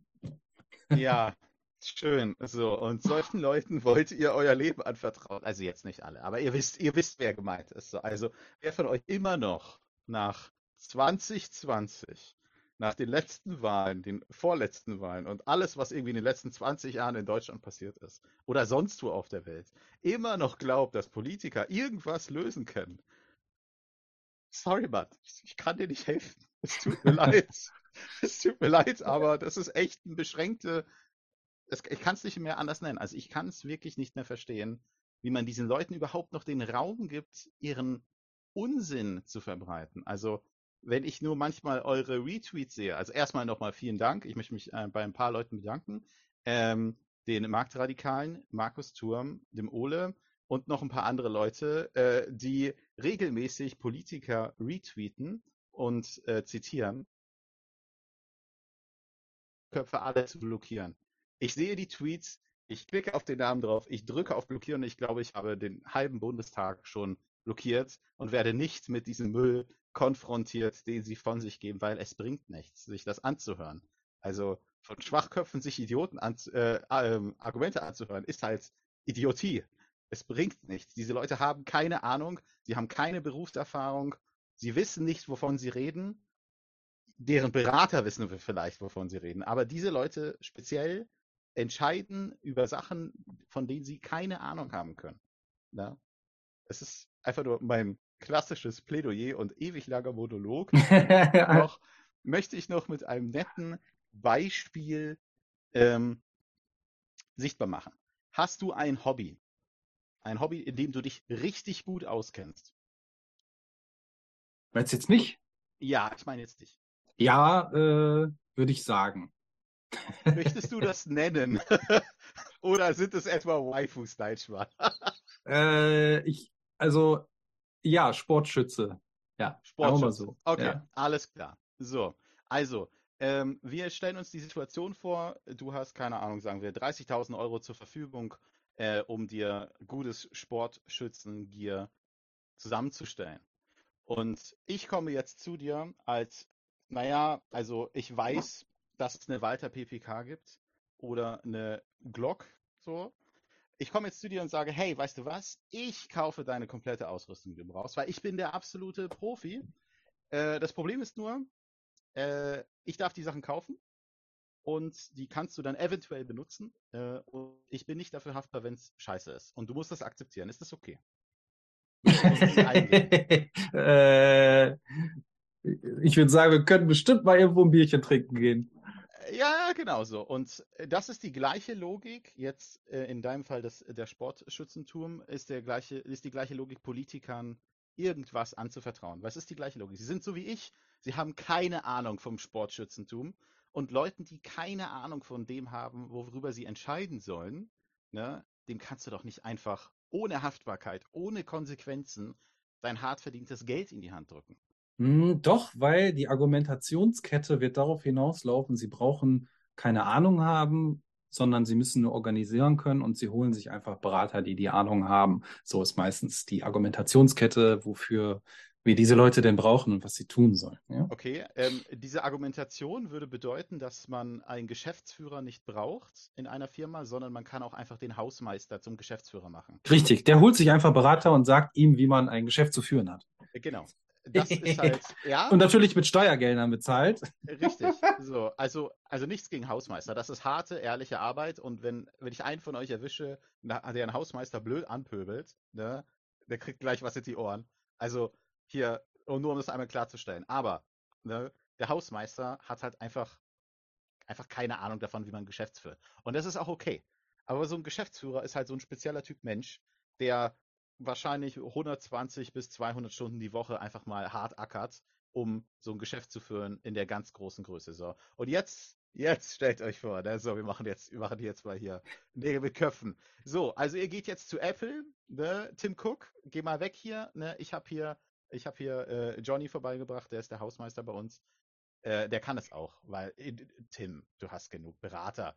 Ist kein Problem. Der kriegt den gleichen Job hin. Nee, besser noch. Geh noch zu Steve Jobs, ne? Wir holen ihn, wir reisen zurück in die Vergangenheit und setzen den Hausmeister anstelle von Steve Jobs hin 2007, bevor das iPhone rausbringt. Macht keinen Unterschied, ne? Weil es ist ja, das ist ja die Logik. So, jeder kann alles und jeder ist der Beste in allem, wenn man genug Berater hat. Das ist Politikerlogik. Und das ist halt Quatsch. Und egal, ob es jetzt in dem Bereich Sportschützentum ist oder äh, Modelleisenbahn war jetzt mein letztes Beispiel im Bekanntenkreis.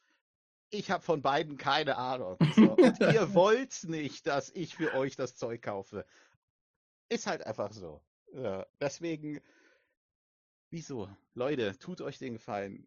Werdet eure eigenen Herr und sagt, Steuern sind drauf, weil es ist, ist einfach so. Es ist einfach so. ihr könnt es nicht anders argumentieren. Ja, ähm, ich, mir, mir, ist eine, mir ist eine Sache in den letzten Wochen einmal untergekommen von einem Politiker, der nicht so viele Haare auf dem Kopf hat, relativ weit oben ist und so um die 30.000 hm. Euro im Monat verdient. Nice. Ähm, und das, das triggert mich immer noch, wie, wie man da so suffisant in einem Interview sitzt und davon erzählt, dass einem ja eine gewisse Preissteigerung und so weiter gar nicht so wirklich auffällt weil man verdient ja 30.000 Euro, das ist halt jetzt schon nicht so wenig. Und ob die Butter jetzt 1,10 Euro kostet oder 3,29 Euro, fällt mir jetzt auch nicht so wirklich schnell halt auf. Ich mir gedacht habe, alter Vater, zum Glück sitzen wir gerade nicht im selben Raum. Ich würde dir, glaube ich, mal ein Wort zum Sonntag erzählen. So, wie kannst du sowas in der Öffentlichkeit von dir geben? Ähm, vielleicht war es auch gar nicht so böse gemeint, wie ich es jetzt darstelle, aber ja, diese Menschen haben einfach einen gewissen Realitätsverlust, weil einfach nicht jeder 30.000 Euro im Monat verdient und kann das einfach mal so kompensieren, wenn Energiekosten um, um das Vielfache mal ebenso ansteigen werden. Ähm, mit Diäten und Co. und äh, ohne dass sie Steuern zahlen müssen. Ja, lasst euch das auf der Zunge zergehen. Politiker müssen keine Steuern zahlen. Richtig. Aber ihr müsst Steuern zahlen und ihr habt um ein Vielfaches weniger als ein, äh, was weiß ich, was ist das? So ein 18-, 19-jähriges Girlie, was jetzt 10.000 Euro oder so im Monat kriegt für komische Reden in so einer H&M Lederjacke, dass sie wieder in ihre Clubs will und Leute knutschen möchte und alle gottverdammten Motherfucker da draußen sich jetzt bitte zu impfen haben. Äh, also ich habe leider genau. das Vertrauen und ich mache schon lange Politik in, in der Form mit, dass ich es mir angucke, anhöre und vor Bitcoin natürlich auch noch eine Wahlbereitschaft da war und irgendwann der Punkt eingetroffen ist, wo ich gesagt habe, du hast schon so oft in deinem Leben jetzt eine Stimme abgegeben, schön alle vier Jahre, und es tut sich nichts. Also krieg dein gottverdammten Arsch selber hoch, krieg, dein, krieg deinen kleinen Makrokosmos, soweit es geht, auf die eigene autarke Kette irgendwie und ähm, lass zwischendurch in einem Podcast mal vielleicht einen Rant ab und sag einfach, dass du keinen Bock auf die Scheiße hast. Aber probier dich immer weniger daran aufzureiben. Du wirst ja nur noch bekloppt gemacht. Also du musst wirklich gewisse Medien abschalten, sonst glaube ich, kannst du im Kopf irgendwann nicht mehr klar denken. Du stehst ja schon auf mit Bauchschmerzen. Ja, und dann ist es halt, ja, wie du schon gesagt hast, schön, wenn man mal bei Twitter einfach reinguckt und so ein äh, schöner, super Ole haut mal wieder irgendwas äh, Lustiges raus und auch seine Rede war auch hervorragend. Mega, mega. ich habe Also das sehr, sehr Chapeau. gefeiert. Ich habe das sehr, sehr gefeiert. Ich fand das sehr, sehr cool. Auch nochmal an der Stelle. Ja, gut. Ähm, wollen wir es wollen wir es erstmal dabei belassen, weil ich habe nachher noch mal einen ich habe nachher noch einen Politiker und wir haben ja Oh gesagt, mein wir, wir wollen das ja wieder so, so eine Sinuskurve haben. Ja. jetzt kommen wir wieder, wo wir bei Politiker sind, kommen wir einfach in your fucking face tonight zu dem nächsten Punkt. Und zwar vor einigen Monaten habe ich bereits über einen UFC Heavyweight Champion äh, gesprochen, Francis Ngannou. Ähm, er steht voll und ganz hinter Bitcoin und hat einen großen Teil, ich glaube mindestens die Hälfte von seinem Championship-Win ähm, in Bitcoin gesteckt und hat da auch nochmal ordentlich Wirbel gemacht und noch ein paar coole Statements zu Bitcoin abgelassen. Ähm, nun gibt es wieder eine News aus der UFC, und zwar eine brasilianische UFC-Kämpferin, Luana äh, Pinheiro. Ich hoffe, ich habe das richtig ausgesprochen. Will als erste Sportlerin aus Lateinamerika ihr gesamtes Gehalt in Bitcoin erhalten. Sie ging eine Partnerschaft mit Bitwag oder keine Ahnung, wie der. Swag, Das Bitwage. ist, das ist ein super Service, möchte ich nochmal Ich, ich, ich, ich kenne sie nicht, aber können wir gleich gerne nochmal drauf Mhm. eingehen. Ähm, hat die, hat, ist eine Partnerschaft jetzt mit denen eingegangen, um das Gehalt, was sie ja dann von äh, der UC in, in Dollar bekommt, dass das umgewandelt wird in Bitcoin. Ähm, die Kämpferin hat sich für diesen Schritt entschieden, nachdem ihr Freund, auch ein MMA-Fighter, äh, Matthews Nicolo, Nicol, Nicolau oder so ähnlich, äh, sie dazu überredet hat, sich halt intensiver und mehr mit Bitcoin zu beschäftigen und sie ist da halt ja ins Rabbit Hole durchgefallen. Ihrer Meinung nach ist die Volatilität der Schlüsselfaktor für den Vermögenszuwachs. Ich lasse die Aussage so mal stehen. Ähm, aber sie macht sich überhaupt keine Sorgen darum. Äh, sie kommt aus Brasilien und kennt sich halt mit Inflation ganz gut aus. Hier noch ein Zitat von ihr. Denken Sie einen Moment darüber nach. In Brasilien dauert es durchschnittlich 10 bis 15 Jahre, um einen schwarzen Gürtel in Jiu-Jitsu zu erlangen. Also ist meine Vorstellung von Zeit hier genauso lang, wenn nicht länger. Alle andere, alles andere ist für mich Lärm und je niedriger der Kurs, desto mehr Bitcoin kann ich mir für die Zukunft sichern. Da sage ich, yeah, fuck the noise and start the bloody party. Sehr, sehr Das, cool. das ist eine gute Aussage. Die fand ich geil. Als ich gelesen habe, dafür so, huf, Mädel, du hast es verstanden. Nice. Ja, Nice. sehr, sehr cool. Also ähm, äh, man, man, man merkt das ja sowieso gerade in, in Amerika oder auch in den, speziell in den USA, immer mehr Sportler widmen sich dem Thema. Natürlich gibt's auch Leute, die haben schon richtig viel Kohle und wollen natürlich auch noch mal ein bisschen Promogeld abkassieren von irgendwelchen Firmen, stellen sich bereit. Ähm, aber da ist halt einfach viel mehr in Bewegung, auch mit irgendwelchen äh, äh, Services wie mit Bitwage da zu arbeiten und die Leute zu holen und zu pushen und eine Adoption vor- voranzubringen. Ähm, aber erzähl mal ein bisschen was zu dem Service. Ich kenne ich kenn den nicht. Genau, also ähm, der, der ist mir vor, ich glaube, ein, zwei Jahren oder so mal auf dem Radar aufgetaucht. Also im Endeffekt löst er das Problem, wenn man ein Freelancer ist und ausländische ähm, Auftraggeber hat. Ja? Und du hast ja meistens das Problem, dass du jetzt, keine Ahnung, sagen wir mal, du heuerst einen Grafikdesigner aus Malaysia an oder und sitzt in den USA als Firma. Ne? Und ich bin mir jetzt gerade nicht sicher, wie die aktuelle politische Lage in Malaysia ist, aber das ist ja mal immer wieder wechselhaft mit der Junta dort und so weiter. Und dann ist es vielleicht nicht ganz so einfach, einfach US-Dollar dorthin zu schicken und eventuell kommt nicht alles an. Also braucht man einen Service, wo man sozusagen als Firma lokal das Geld hinüberweisen kann und dann der Freelancer erhält das Ganze in Bitcoin. So, und das ist eigentlich Bitwage. Du sagst halt deinem Arbeitgeber hier, das ist meine Bankverbindung. Ähm, kannst du auch, ich glaube sogar hier in Deutschland auch verwenden. Bin mir nicht ganz sicher, oder Europa zumindest. Da kriegst du halt dann von denen SEPA-Konto. So. Mhm. Der Arbeitgeber macht eine ganz normale SEPA-Transaktion, das ist alles steuerlich easy und äh, entspannt und die tauschen das dann für dich um und du kriegst entspannt die Sets in dein Wallet geladen. Und das ist eigentlich so, dass, wenn ich, ich hoffe, ich habe es jetzt richtig in Erinnerung gehabt, das ganze Konzept von Bitwage. Und daher ist es für sie natürlich auch super einfach, jetzt zur UFC zu gehen. Die sagt halt, ja, hier, bitte bezahlen Sie das dahin aus. Eine amerikanische Firma, vielleicht stellen die sogar noch Schecks aus. Ja. 1908. vielleicht stellen die Schecks aus, die können sie auf jeden Fall an eine richtige Bank schicken und dort haben die ja ein Konto und dann wird das umgetauscht natürlich gegen Fee, äh, eine Gebühr. Entschuldigung, ich muss, ich versuche mir das Englisch abzugewöhnen, ist tatsächlich echt schwierig geworden. Ähm, genau, gegen eine kleine Gebühr schicken sie es dann weiter und das war's auch schon. Das, ich finde, das ist ein super Service, also besonders für kleinere Freelancer, die sonst halt so in, ähm, sagen wir, politisch schwierigen Ländern sitzen, die können sich dann halt einfach bezahlen lassen und so wieder einfacher am Markt, ja, teilnehmen. Am weltweiten globalen Markt. Was halt cool ist. Mehr Möglichkeiten. Bitcoin. Macht die Grenzen Ja. auf. Ist so wunderbar.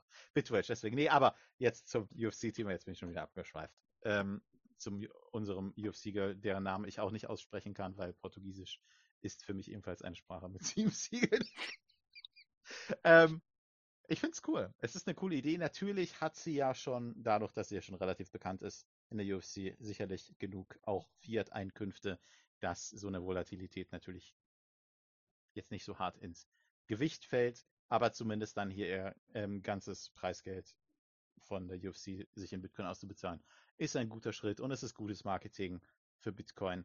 Und es ist schön, dass es immer mehr solche dezentralen, ähm, ja, Marketing-Fürsprecher für Bitcoin im Speziellen gibt. Wir haben ja meistens ja leider häufig das Problem, dass es dann immer gleich die Shitcoinerie mit reinkommt. Ich sage nur crypto.com. Äh, ja, ähm, aber das ist ja hier mal schön Bitcoin only, was ich persönlich ganz gut finde. Daher äh, Chapeau äh, und ja, Chapeau ist eigentlich so mein Schlusswort dazu. Finde ich super. Ja, ich hatte letztens noch, also ich glaube, das war Anfang, war das Anfang diesen oder Ende letzten Jahres, hatte ich noch so ein, äh, Tom Brady hat ja an einen Fan auch Bitcoin abgegeben, weil er was zurückbekommen hat, was im, im Spiel, den Ball halt abgegeben wurde und so weiter und so fort. Und dann hat er noch mal ein bisschen äh, Werbung auch gemacht zum Thema Bitcoin. Dann hat er irgendwann auch noch mal sich, glaube ich, mit Ethereum oder Vitalik beschäftigt. Da habe ich mir gedacht, Alter, bist du behindert in der Birne.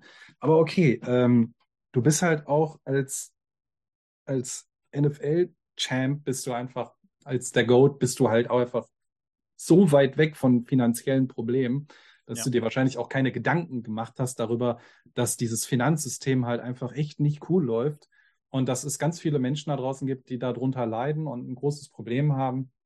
Aber letztens hat er wieder einen neuen Werbespot irgendwie produziert für Bitcoin. Ich glaube, in einem riesigen Flammenwerfer oder so.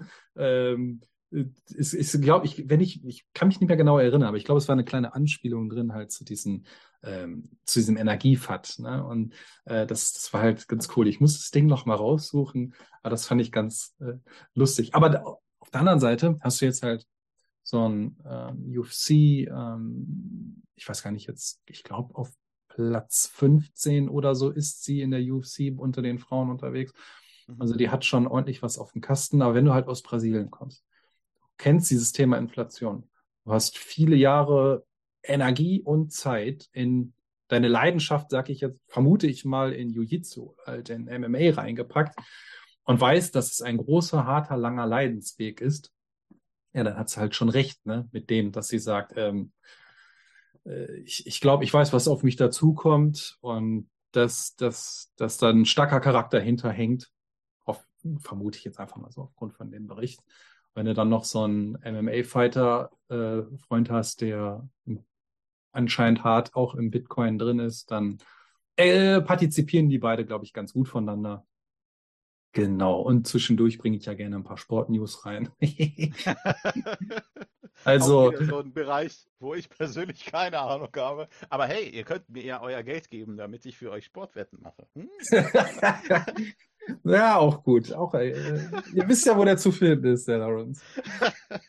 So, und weil ich ja immer wieder ein bisschen rumstöber und mich vorbereite auf so einen Podcast, Hm.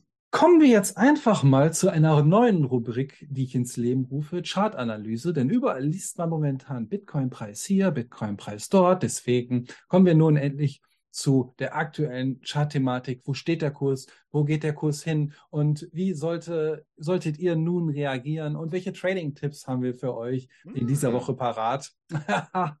ja, ich weiß, es war ein Scherz. Es war ein kleiner Scherz, den ich hier mal reinbringen muss. Genau. Yay, der Klassiker. Gut. äh, solche Aussagen für Neulinge werdet ihr bei 21 definitiv hier nicht hören. Und äh, genau, also falls einer sich gerade gedacht hat, scheiße, mit was für einem Bullshit kommen die jetzt um die Ecke? Nein, keine Sorge, so ein Kram äh, wird hier nicht geben. Und da habe ich mir gedacht, gehen wir direkt zum nächsten geilen Thema. Samsung produziert ASIC-Chips. Ja, ihr habt richtig gehört. Auch wenn die Nachricht schon drei Wochen alt ist, ist mir das total egal. Ich bringe die hier jetzt trotzdem. Denn nicht nur Fernseher und Smartphones, sondern auch ASIC-Chips werden von Samsung produziert und die haben da wieder was Neues angekündigt. Der Tech-Riese Samsung arbeitet momentan an, ähm, an einer neuen 3-Nanometer Mining-Chip-Technologie, die auch 45 Prozent energieeffizienter sein soll. Ende 2021 hat Samsung plus diversen Tochtergesellschaften damit begonnen, Chips zu produzieren. Äh, einer der, also kleine Historie, einer der ersten Mining-Hardware, der Endminer S1 aus dem Jahr 2013, hat 55 Nanometer Chips verwendet und irgendwie so zwischen 360, 420 Watt äh, hat er sich wohl gezogen, habe ich zumindest in so einer Specs-Liste gelesen. Also kann man sagen, ein ordentlicher Desktop-PC, so ungefähr, ne, läuft dann da halt. Ähm, ist schon schön, dass wir von 2013 bis jetzt halt von 55 auf 3 beziehungsweise auch 2 Nanometer gekommen sind, aber da ist halt auch irgendwann physikalisch eine Grenze gesetzt. Der derzeit beste ASIC-Miner auf dem Markt, wenn ich das richtig gelesen habe, der Endminer S19X, hat eine 5 Nanometer Chip-Technologie und wurde in diesem Jahr produziert und saugt sich halt knapp über 3000 Watt rein. Also da geht halt schon ein bisschen mehr äh, durch die Stromleitung. Samsung beabsichtigt halt eine, eine 2 und 3 Nanometer Produktionsreihe zu starten. Natürlich, das braucht jetzt noch ein bisschen, aber die 2 Nanometer Technologie soll wohl um das Jahr 2025 rauskommen. Ähm, ich hoffe mal, die bleiben am Ball, lassen sich auch nicht abschrecken von der momentanen Entwicklung. Aber ich sag mal so, ein Unternehmen wie Intel, Samsung und Co die gehen nicht aus Spaß mal eben rein, weil der Kurs über 60.000 beträgt. Die haben schon einen ganz anderen Horizont und ein anderes Szenario im Kopf. Ähm, sonst würdest du nicht in die in diese spezielle Sparte ASIC Miner reingehen. Und ich Dazu kann ich einen kurzen Einwurf machen. Mach, mach, Ähm, hau raus. Wer sich für Chip-Produktion interessiert, äh, Linus Tech Tips. Die hatten, ich glaube, vor, ich würde sagen, drei, vier Wochen oder so, eine Tour in der israelischen Chip Factory von Intel.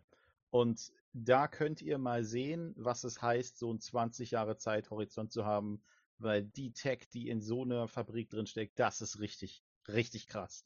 Also, nee, Samsung, die werden nicht damit schnell aufhören, weil wenn ihr diese Factory gesehen habt, schaut euch dieses Video an. Wenn diese Factory sieht, dann wisst ihr, was das bedeutet, wenn so eine Riesenfirma ankündigt, ASIC-Chips herzustellen. Das ist so ein krasses Verfahren, nur die normalen Desktop-Chips herzustellen. Irre. Irres Zeug. Müsst ihr euch unbedingt reinziehen. Ich versuche dir später den Link noch rauszusuchen. Ja, das wäre das wär cool. Also wenn ich Genau. den noch äh, rechtzeitig kriege, dann schiebe ich den gerne in die Shownotes. Ansonsten äh, hauen wir den einfach auf Twitter raus.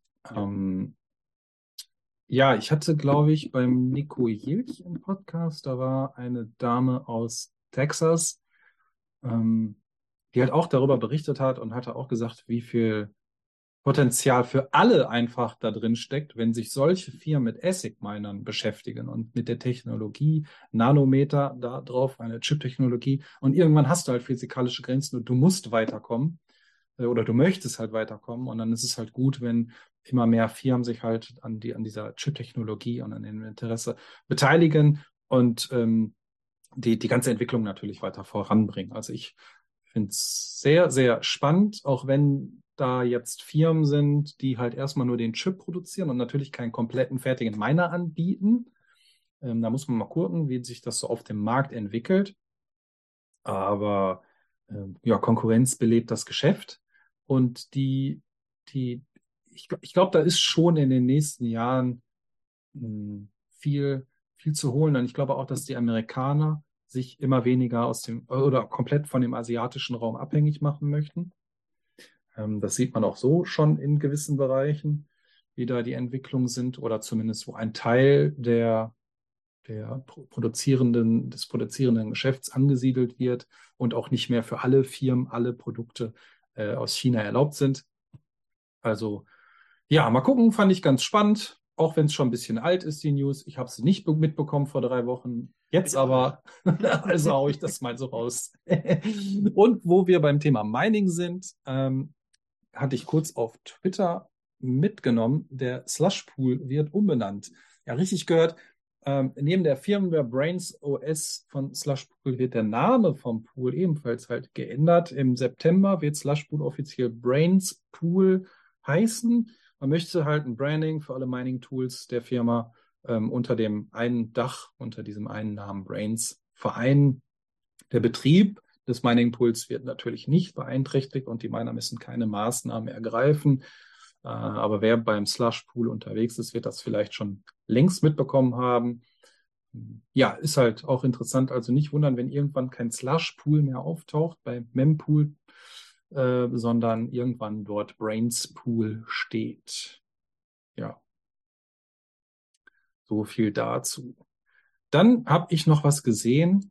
Ich weiß gar nicht, Bitcoin, bitcoin.com. Ja, doch, genau. Finnland, die glorreichen und netten, sympathischen, äh, spenden jetzt Bitcoin. Genau, Finnland verkauft 1889 beschlagnahmte Bitcoin für 47 Millionen Dollar. Der Erlös geht an die Ukraine. Das Land hätte oder das Land hat schon 2022 im April angekündigt, diesen Schritt zu gehen und sucht halt noch Krypto-Brokern, die da irgendwie bei den Transaktionsgedönekirchen helfen. Und ähm, ja, jetzt haben sie vielleicht nicht so einen guten Zeitpunkt erwischt, hätten sie vielleicht ein bisschen eher mal umsetzen müssen. Ähm, der Finanzminister erklärte zuvor, dass der Erlös aus dem Bitcoin-Verkauf an die Ukraine für humanitäre Hilfe und den Wiederaufbau gehen wird. Also eingenommen wurde der, wurden die Bitcoin mehr oder weniger durch den Zoll. Denn die Zollbehörde erklärte, dass die Bitcoin im Zusammenhang, im Zusammenhang mit Ermittlungen zu Straftaten, im Zusammenhang mit Betäubungsmitteln und Dopingmitteln beschlagnahmt wurden. Und äh, das Interessante ist, ein Teil oder ein Großteil dieses Fundus wurde schon bereits 2016 beschlagnahmt. Also 2016 kommst du an Bitcoin, darf sie aus welchen Gründen auch immer nicht halten, weiß ich nicht, keine Ahnung, und kommst dann irgendwann mal 2022 dazu, das zu veräußern. Also entweder pennen die total ja. Oder man würde halt wahrscheinlich als Gesetzgeber, wenn man Bitcoin verstehen würde, irgendwann vielleicht so weit gehen und sagen, äh, das äh, werden wir für andere Zwecke in unserem eigenen Staatshaushalt oder weiß ich nicht wie verwenden. Ähm, ganz interessant. Ja, ähm, hätten auf jeden Fall Anfang des Jahres mehr als 47 Millionen Dollar da rausbekommen. Aber gut, den Krypto, die Crypto Broker haben sie jetzt wohl erst halt gefunden. 1998. Ja, also wenn ich mich recht entsinne, war das ja auch bei dem, ich weiß jetzt nicht mehr, welches war, auf jeden Fall bei anderen Fällen mit solchen Einnahmen, große Anführungszeichen davor für den Staat, ähm, war das ja ähnlich, dass das so ewig lange gedauert hat, weil das muss ja dann rechtlich geklärt werden. Wo kommt es denn tatsächlich her? Ist das tatsächlich aus dem äh, Tatbestand beschlagnahmt. Also, mhm. weil das muss man ja dann, muss ja alles aufgedröselt werden. Ist das jetzt wirklich, vielleicht hat, ist das ja ein Einnahmen, die er aus einer tatsächlich ehrlichen Arbeit hat und so weiter. Und das musste erst, ich bin mir nicht mehr ganz sicher, wo, aus welchem Kontext ich das jetzt rausziehe. Ich glaube, es hatte was mit Ross Ulbricht zu tun. Da war das, glaube ich, ähnlich, dass das ewig gedauert hat, um das auszuklambüsern. Was ist jetzt Privatvermögen?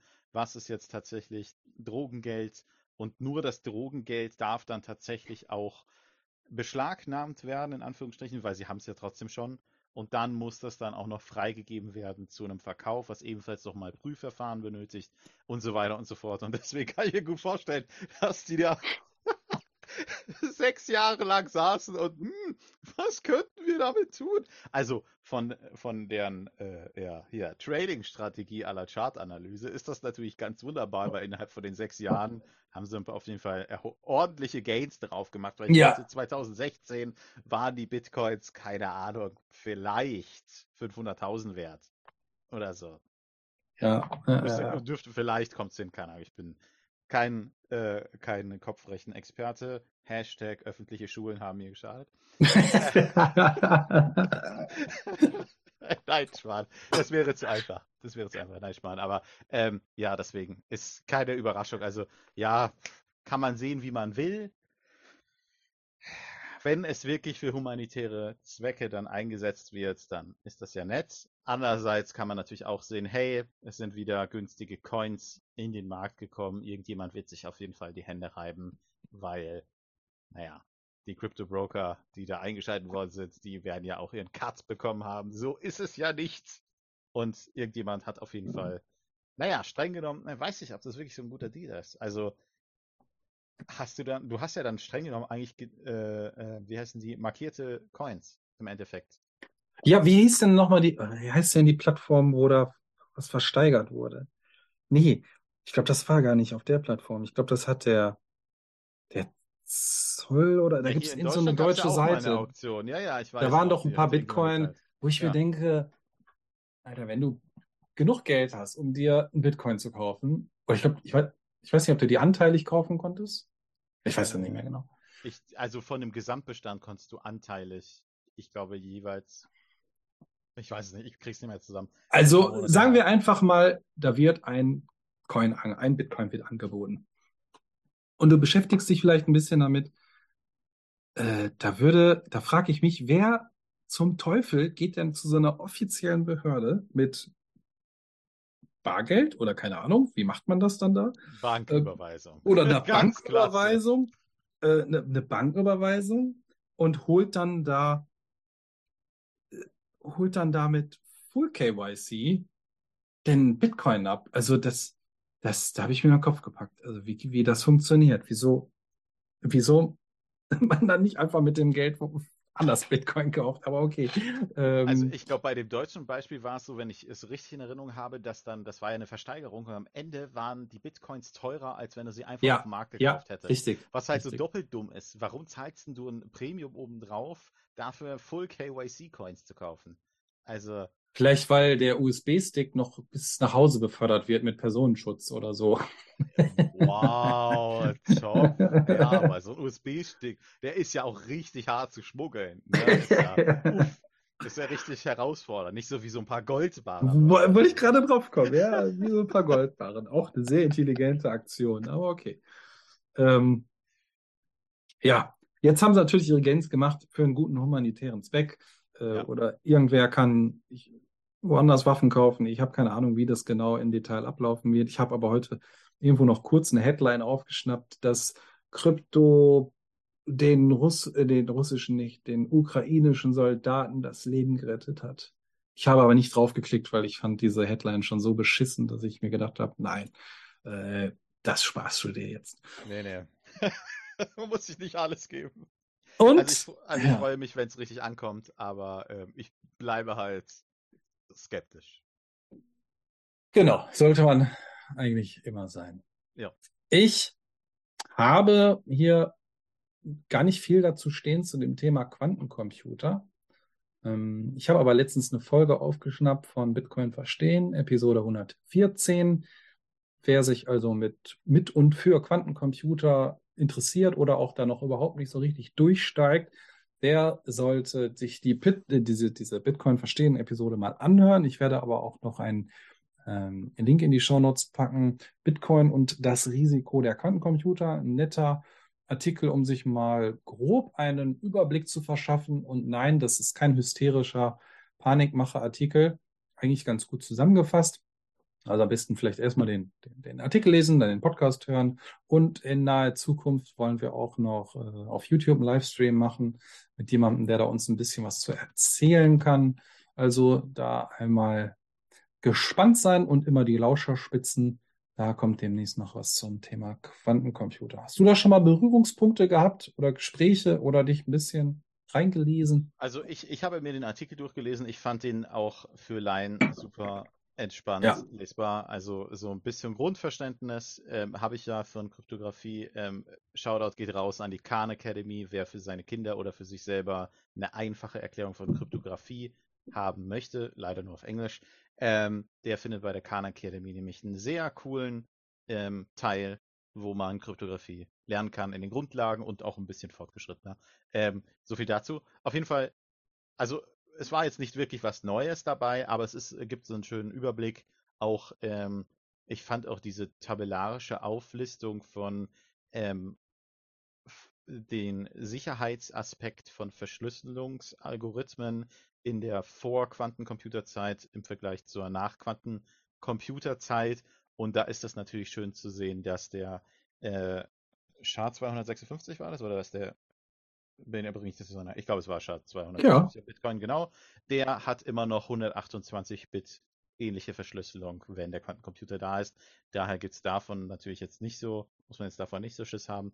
Aber es gibt wohl noch ein paar andere Angriffswinkel, die in diesem Artikel besprochen werden. Das ist auf jeden Fall so ein interessantes Gedankenexperiment, das man sich anschauen kann, wer sich für das Thema interessiert.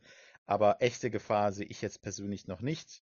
Da ist eher Ausfall des Stromnetzes sehe ich eher als problematisch als der Quantencomputer. So, und im Endeffekt auch, das steht auch in dem Artikel drin, kann ich euch die Quintessenz schon mal geben. Hier Spoiler Alert, wie man so schön sagt. Ähm, wenn's den, wenn der Quantencomputer da ist, dann könnt ihr das traditionelle Bankensystem auf jeden Fall vergessen, weil die sind als erstes down. Die werden nämlich alle als erstes angegriffen werden damit. Das ist, also, hat keine Chance. Das traditionelle Äh, Bankensystem ist weg.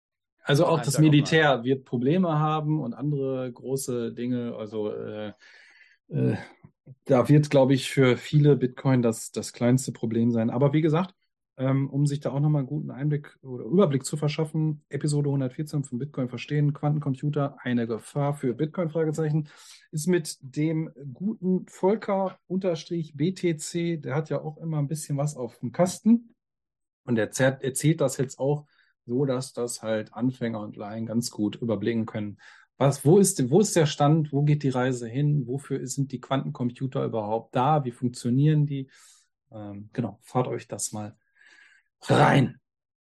Und dann habe ich noch was Tolles gesehen, weil wir sind jetzt bei einem guten Thema gewesen. Der geht jetzt bergauf gerade. Wir waren jetzt bei Quantencomputer und ein guter Bericht. Und jetzt gehen wir wieder ein bisschen runter von dem Berg, denn Taiwan hat meiner Meinung nach keinen Bock auf Bitcoin. In Taiwan möchte man zukünftig den Kauf von Bitcoin via Kreditkarte verbieten. Richtig. Super. Zumindest das schwebt der taiwanesischen Aufsichtsbehörde FSC vor. Die Begründung lautet, Kreditkarten sollten zum Erwerb von Gütern und Dienstleistungen verwendet werden, anstatt für Investments und spekulativen Trading-Missbrauch. Das ist was Spitzes. Und schleimig ist es auch. Äh, halt, es bewegt sich. Aha. Oh, 20 Dollar. Dabei wollte ich eine Erdnuss. Für 20 Dollar kann man viele Erdnüsse kaufen. Ich weiß auch warum. Geld kann man gegen Waren und Dienstleistungen eintauschen. Juhu. da musste ich dran denken, als ich das so gelesen habe. Und Wow. ähm, Also, das nenne ich mal eine Referenz, die hast du ausgegraben. Ich meine, bei den gefühlt 300 Staffeln der Simpsons mit 17.000 Folgen, wie hast du das überhaupt noch den Clip gefunden? ja, äh, also b- vielleicht wird der eine oder andere das sich schon gedacht haben. Ich bin ein begeisterter Simpsons-Fan, also primär von alten Staffeln und ähm, ja, früher hat man sich das ja einfach so oft immer und wieder angeguckt und gewisse, gewisse Samples hat man einfach bumm im Kopf und man muss halt, das ist das Schöne am Internet, manchmal nur gewisse Schlagwörter reinbringen und dann kommst du direkt auf diesen einen Clip und den habe ich immer für sehr lustig empfunden. Ähm, Und ja, das fiel mir halt dazu ein. Aber zurück zu diesem äh, schönen, ich verbiete demnächst Kreditkarten. Ähm, Kreditkartenanbieter, den gibt man jetzt drei Monate Zeit, um diesen Bann umzusetzen. Äh, ja, willkommen in einer weiteren Einführung meiner Meinung nach von CBDC, deiner zukünftigen digitalen Knechtschaft. Für mich klingt das Ganze zwar eher nach Return of the Arschhaare rauchen, jetzt erst recht, aber okay. Denn der Nachbar China macht es ja gerade vor und verteilt kostenlos schön E-Yuan und ähm, macht so schon mal auf sich aufmerksam und wie toll er doch ist und wird bestimmt auch nach ein paar Anläufen äh, ja auch wieder probieren, Bitcoin zu verbieten. Ansonsten wird man einfach in den Yellow River geschmissen, wenn man da nicht mitspielen möchte. Ja, aber wer so eine Entwicklung gutheißen mag, kann, dem kann ich auch nicht mehr helfen. Zum Glück gibt es noch andere Wege, um Bitcoins zu erwerben. Und ansonsten, ja, schmeißt eure Miner an, denn der Winter wird kalt und damit könnt ihr heizen und wer die Möglichkeit hat, sollte das tun. Aber zurück zum Thema, warum Taiwan jetzt diesen Schritt geht. Vor allen Dingen wird dieser Schritt ja auch Folgen haben, glaube ich, für die äh, Spielindustrie, also im, im, Sinne von Zocken und so. Ähm, da möchte man halt auch äh, jetzt einschreiten, weil nichts anderes wird das ja aus, aus, aus diesem, aus, diesem äh, aus dieser Argumentationskette ist das ja halt ein naheliegender Schluss. Auf jeden Fall. Und dass du halt hingehst und sagst, nee, nee, nee, liebe Leute, ähm, äh, das Geld könnt ihr so nicht in, in so ein spekulatives Trading äh, reinstecken, das geht überhaupt nicht. Und äh, ja, zum Glück gibt es halt noch andere Wege und Mittel und Wege, um an Bitcoin zu kommen, aber es ist schon wieder ein bisschen erschreckend. Ich habe eigentlich, ich habe eigentlich gedacht, äh, die, die größten Dummbatzen hätte ich in letzter Zeit in Indien vorgestellt, die einen ähnlichen Weg gehen, aber mit extrem abgedrehten Steuersätzen, die von, also die ja total absurd sind, die halt auch das, das äh, Spiel, das Gambling-Monopol beeinträchtigen werden. Aber dass Taiwan jetzt auch da in die Richtung geht, ähm, keine Ahnung eigentlich steckt da so viel Potenzial. Ich habe noch einen anderen Bericht, wo ich da auch nochmal drauf eingehen werde, aber ja, keine Ahnung. Ich war noch nie da. Ich kenne auch keinen, der jetzt mir da ein bisschen mehr zu sagen könnte. Äh, ich finde es ein bisschen erschreckend. Also, Haben die einfach nur Angst? Nein, also also ich finde es eigentlich total deppert. Also wenn man sich die Historie anguckt, ähm, Taiwan, Volksrepublik China, ne, also sie brüsten sich ja gerne damit, dass sie ein eigenes Land sind und nicht zu China gehören. Also diese Animosität zwischen China und äh, Taiwan, die ist halt schon, keine Ahnung, ewig, ewige Zeiten. So. Ähm, an sich wäre es voll schlau gewesen, wenn sie jetzt gesagt hätten, hey, wie können wir der kommunistischen Partei in, der richtig mal so ordentlich vor die Füße spucken. Wir führen einfach einen Bitcoin-Standard ein wie El Salvador. Weil dann hätten sie ja gleichzeitig, wenn sie ja nicht mehr, also ich weiß ja nicht genau, wie das Geldsystem jetzt in Taiwan funktioniert. Ich glaube, da gibt es so eine Abhängigkeit zu, mir fällt jetzt die Hauptstadt von China nicht ein. Ich komme irgendwann zwischendrin noch darauf. Außer dir fällt es jetzt schnell ein. Dann ist mein Redefluss nicht ganz so unterbrochen. Auf jeden Fall ähm, das wird ja wahrscheinlich dann auch über China laufen, weil die ja de facto zusammengehören. Ähm, und jetzt hätten sie die Möglichkeit, praktisch aus diesem alten Geldsystem auszusteigen und sämtliche Regularien, Beschränkungen oder sonstigen ähm, Strapazen, die ihnen auferlegt werden von China, ähm, zu umgehen. Ganz einfach. Deswegen ein dummer Schritt, wahrscheinlich wieder von dummen Politikern getroffen, die mal wieder euch erzählen wollen oder den Taiwanesen in diesem speziellen Fall, was sie mit ihrem Geld zu tun und zu lassen zu haben. Wie immer, die Hybris des Politikers, schlauer als der freie Markt sein zu wollen, zeigt sich hier ganz klassisch. Also ich meine, Kreditkarten werden ja nicht nur genutzt, um Güter zu kaufen. Also man könnte jetzt auch argumentieren, also deswegen die Frage, was ist ein spekulatives Asset, spekulative Investition? Eine spekulative Investition ist auch, seine Kreditkarten zu nutzen, um eine eigene Firma zu gründen, um Waren bei einem Großhändler einzukaufen. Ist das jetzt dann auch Gambling? Ist das auch eine spekulative Investition? Weil du weißt ja gar nicht, ob du die Waren los wirst. Du hast vielleicht 90 Tage Zahlungsziel oder wie auch immer bei der Kreditkarte oder kannst dir dann zurückbezahlen. Es ist ja trotzdem spekulativ, weil du weißt ja nicht, ob du die Waren wirklich verkaufen kannst. Und genau deswegen sind solche Formulierungen natürlich, sehen auf den ersten Blick wieder, ach ja, ist ja nur für die Zocker, die wollen ja beschützt werden, bla bla bla, aber dann eine staatliche Lotterie betreiben. Also, ich denke, ich muss meinen Satz nicht mal richtig zu Ende führen. Ihr wisst, worauf ich hinaus will, aber ich kann nicht so oft Politiker über einen Kamm scheren in einem Podcast. Das wird ja langweilig. ja, gut, einer, einer bleibt uns ja noch. ja, Ähm, oh ja, da muss ich mich wa- dafür aufsparen. Also deswegen halte ich es kurz. ähm, Peking, Shanghai, Ich glaube, Äh, Peking war es. Peking, Peking war das, ne? Ja. Peking ist die Hauptstadt. Ich hatte nämlich gerade noch mal eben was hier reingetippert, weil ich eigentlich was gesucht habe zum Thema Taiwan, ob ich da ein paar Zahlen kriege, weil ich meine, in Taiwan ist auch eine sehr große Chipindustrie. Ich glaube ja. Und das ist natürlich auch ein gefundenes Fressen für die Chinesen. Der eine oder andere munkelt ja, da könnte es vielleicht noch mal ein paar Reibereien geben. Äh, Und wenn diese, diese, diese Spezialisten und ja, Technologiekonzerne dort auch in die Hand von China kommen, wäre das eigentlich sehr, sehr uncool. Ähm, Deswegen weiß ich jetzt nicht, ob man sich auf irgendeine andere Art und Weise erhofft, sich vielleicht auch finanziell schützen zu können. Also halt aus Sicht von einem Fiat-Mindset, dass man sagt, ich brauche jetzt hier mein Geld für die und die Sachen, ich brauche das für wichtigere Dinge als für euer Gambling. Ähm, weil klar, solche Gesetze, die werden halt nicht von, von Bitcoin-Nerds gemacht. Ja, das sind halt einfach nur Politiker und ähm, die haben, glaube ich, gerade einfach ein paar andere Sorgen.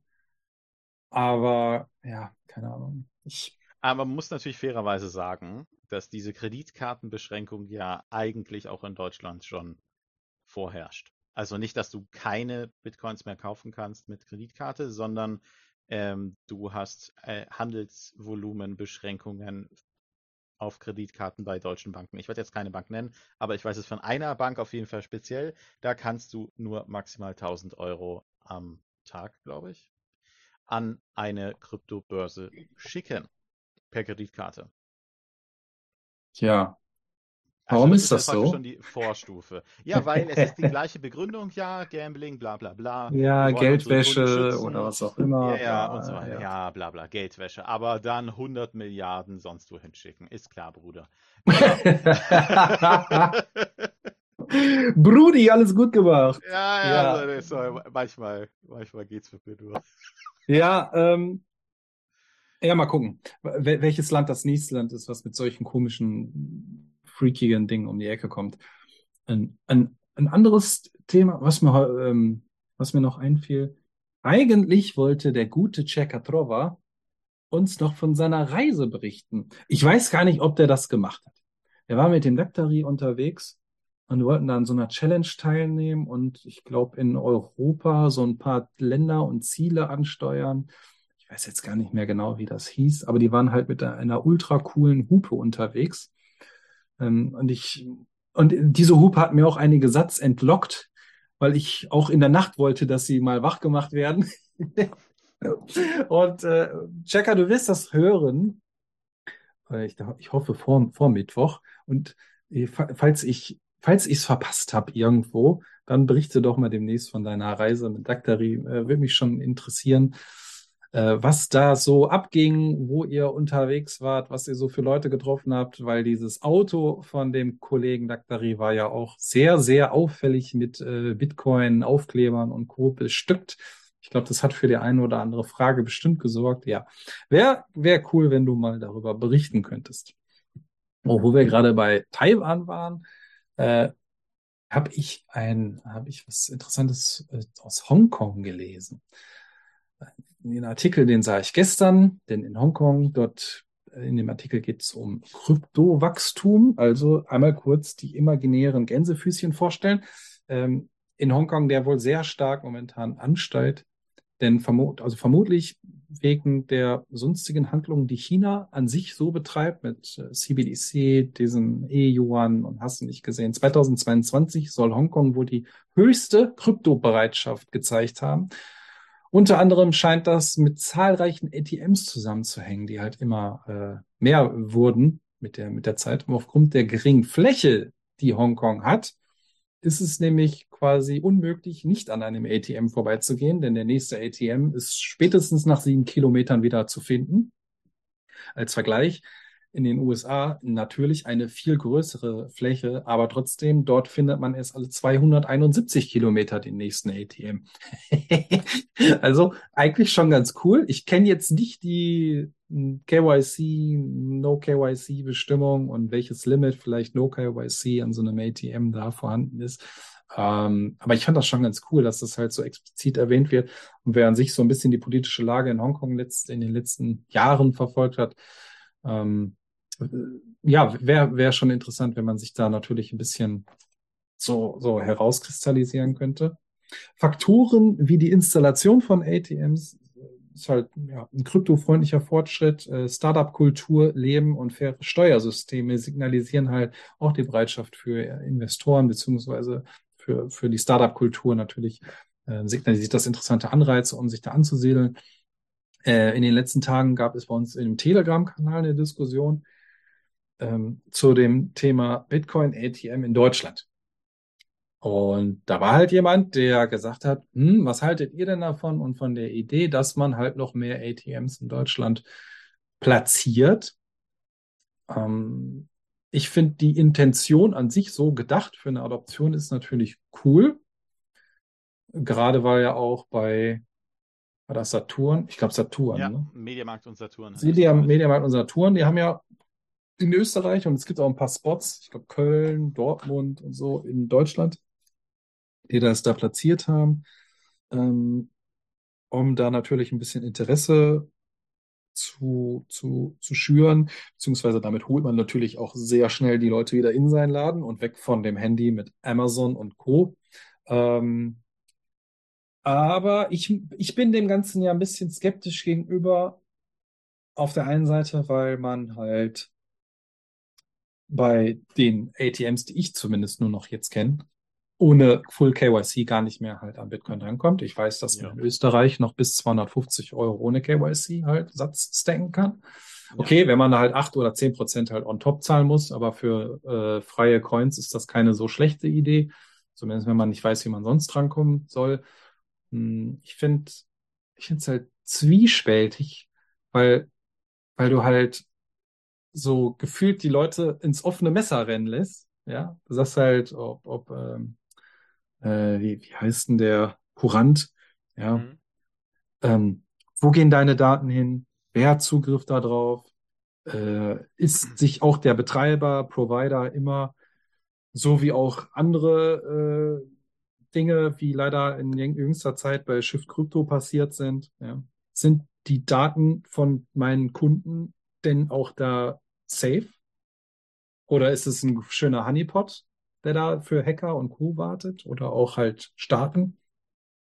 Ähm, ich sag mal so, wenn man vielleicht den ersten Schritt macht und sagt, hey, ich, ich pack da jetzt mal 100 Euro rein und guck mir das Ganze mal an und es kommt schnell so die Erleuchtung und man geht halt in diesen Space rein und beschäftigt sich damit und merkt einfach, dass das jetzt nicht unbedingt die coolste Aktion ist, sondern es gibt halt auch andere Wege. Dann sage ich mal, okay, ist halt ein Lernschritt, weil der Mensch lernt ja nur durch Schmerz oder Neugier. ähm, Ja, auf der anderen Seite ist es halt total schade, weil ich meine, ich fand das sehr, sehr cool, als in Ploching auch noch der ATM angekündigt wurde am Hotel und ich habe gesagt, hey, okay, nimmst ein bisschen Bargeld mal mit, ne, ist ja ganz nett. Ähm, und einen Tag vor meiner Anreise konntest du halt ohne Full KYC dir Satz stacken bis, ich glaube, 250 Euro auch und dann am nächsten Tag war dieser Ethereum-Button weg und man konnte aber auch leider nicht mehr bis 250 Euro ohne Full KYC äh, ja, da Satz stacken. Das ist halt ein bisschen schade, ne? ja. Das ist halt das ewige Thema. Wie kriegt man Leute ran in einem einfachen und sicheren Kontext? Also wie gesagt, prinzipiell kann man ja nichts gegen ATMs sagen. Die sind eigentlich eine gute Sache. Ja. Aber diese KYC-Datenkrümelspur, also du weißt ja einfach nicht, wo lang die jetzt wirklich geht. Ne? Also Kurant sind die ersten, aber an wen wird das alles weitergegeben? Vielleicht macht Kurant selber nicht, sel nicht selber die KYC-Verifizierung, sondern hat es outgesourced an diese Video-ID-Firmen, da gibt's ja gefühlt hunderttausende Callcenter, die ebenfalls da ihre ja, Mitarbeiter verbrennen. Anders muss man, kann man es ja nicht ausdrücken. Ähm, und die geben die Daten ja dann zurück an Courant. Ja, wurde alles verifiziert und dann Courant muss die Daten wahrscheinlich vorhalten und eventuell noch an Behörden weitergeben und so weiter und so fort. Also es sind viel, durch viel zu viele Hände gehen diese ganzen Daten. Und ganz ehrlich, da muss ich sagen, da ist das vielleicht einfach besser, sich zu einem Bitcoin-Meetup zu bewegen. Am besten eins von 21 natürlich. Sind ja nur eine Handvoll in Deutschland mittlerweile. ähm, so, also ich meine, ich glaube. Also ich wurde gestern noch angesprochen, ob ja. ich helfen kann, wie ein neues Meetup auf die Karte kommt. Also die Leute sind gierig. Ja, siehst du. So, und also wenn ihr, also wenn ihr jetzt das erste Mal aus irgendeinem Grund euer erster Kontakt mit Bitcoin ist und ihr hört diesen Podcast, dann sage ich euch, geht einfach auf ein Meetup und kauft eure erste Bitcoins einfach von jemandem dort vor Ort. Ja. Das ist der einfachste Weg. Und also ich persönlich kenne das noch so, dass wenn jemand neu war auf dem Meetup, dann hat man auch immer angeboten, den einen kleinen Betrag in Bitcoin hat man meistens sogar auch noch geschenkt, weil 21.000 Sets sind einfach eine coole Zahl, die man mal entspannt rumschicken kann. Das waren, sind keine Ahnung, irgendwas zwischen 5 bis 8 Euro oder so. Wollen du Rose kaufen?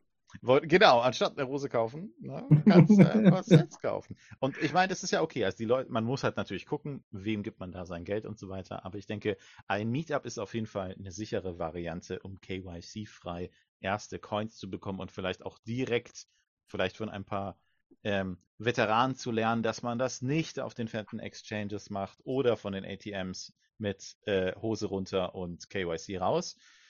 Das ist einfach.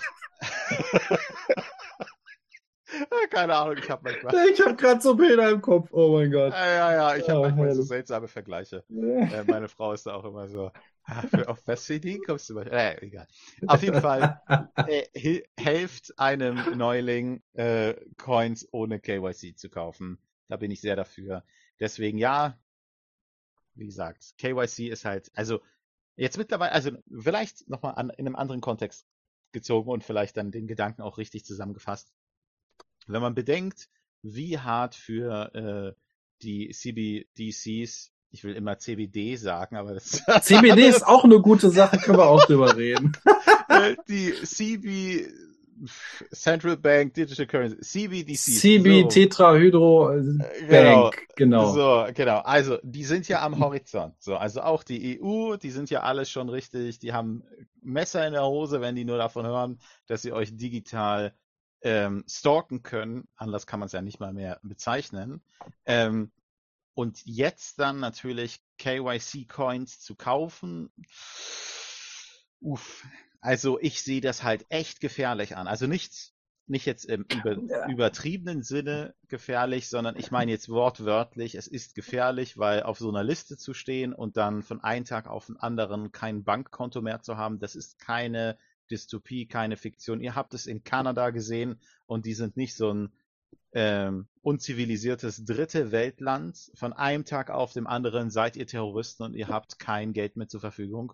Mit solchen CBDCs ist das noch schlimmer, als wenn es einfach nur normales Bargeld gäbe, weil Cash ist halt, auch wenn es Trash ist im Vergleich zu Bitcoin, ist es immer noch King, wenn es darum geht, den äh, langen Arm des, der Illegalität durch das Gesetz zu entgehen. Ja.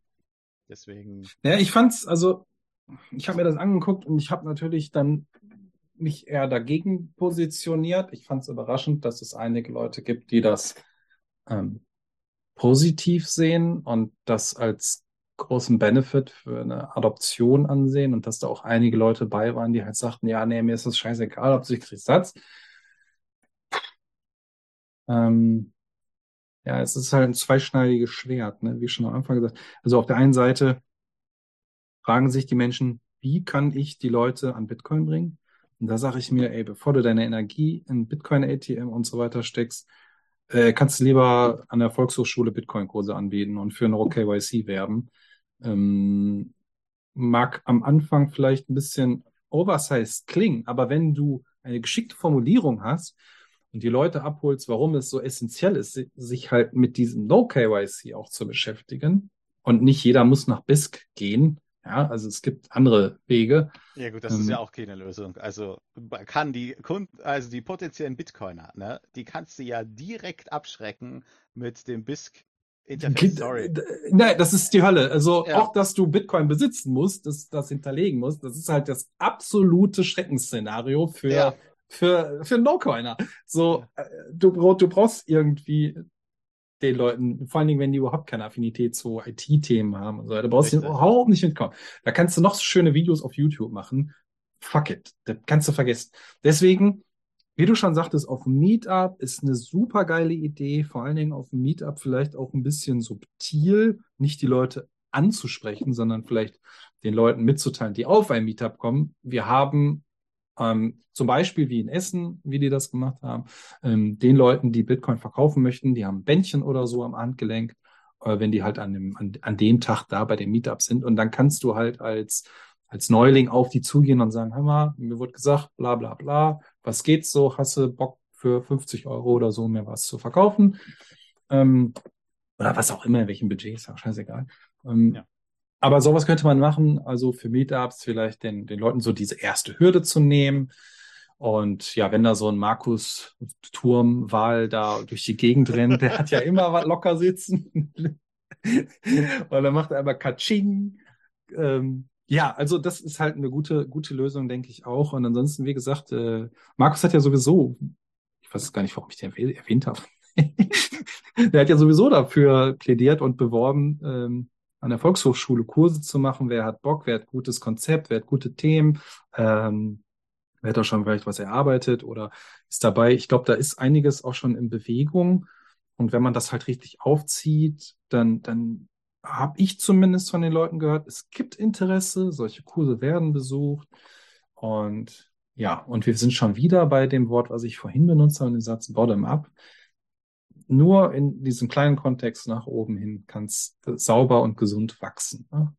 Deswegen ATM, ähm, wenn, wenn, ich, wenn ich mich entscheiden müsste, würde ich sagen, in der Form, wie es leider in Deutschland betrieben werden muss, no way.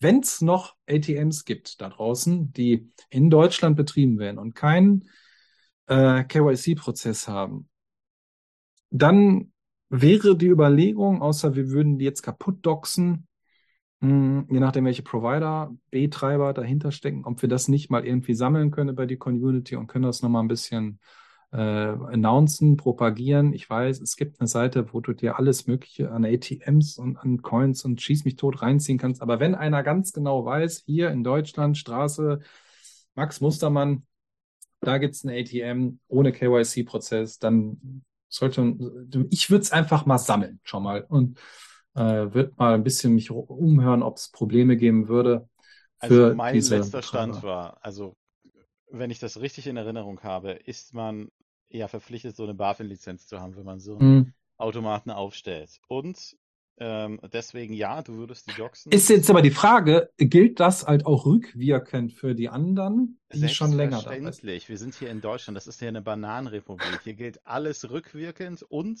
der wichtigste Teil, der jetzt dazu kommt, ist, derjenige, der den Raum zur Verfügung stellt, ist genauso haftbar wie der tatsächliche Betreiber des ATMs. Das heißt bis zu 250.000 Euro Strafe plus Gefängnis. Also ja, ich bin ja ein großer Freund von Agorismus und agoristischen Aktionen, aber ähm, ein ATM aufzustellen ist halt einfach nur gefährlich in Deutschland. Das ist halt wirklich ein Risiko, ist nicht wert, wenn die keine BaFin-Lizenz haben. Und da muss Ja, man dann- auch sagen, eine Fahrt rüber nach Polen zu einem Shitcoins-Club, ATM oder eine von den ganzen anderen Firmen, die da sind, da gibt es so viele und ich wette auch, keine Ahnung, ich weiß jetzt nicht, wie das in Holland aussieht oder Dänemark, äh, kann ich jetzt nicht sagen, aber Österreich hast ja immer noch auch in der Nähe und die Schweiz ist auch nicht so weit entfernt. Also wer wirklich nicht auf ein Meetup gehen möchte, warum auch immer, gibt ja Leute, die vielleicht aus äh, persönlichen Gründen nicht an Meetups teilnehmen möchten, die sollten vielleicht einfach mal einen kleinen Urlaub im Ausland machen, wenn sie Sets entspannt kaufen wollen. Ja, nee, muss man ja ganz ehrlich sagen. Also ich jetzt total anderer Gedanke, der nichts mit den ATMs zu tun hat, aber ähm, Erzähl, wir haben Zeit. Also hier ist keiner, der dich hetzt. Je- Jetzt geht's gleich mal hier so, machen wir eine schöne Kurve. Ähm, ich hatte mir letztens überlegt, dass es eigentlich voll interessant wäre, also jetzt besonders im Kontext zu Brennholz ist teuer, Strom ist teuer, Butter ist teuer, alles ist teuer und alles wird Mhm. noch teurer. Mhm.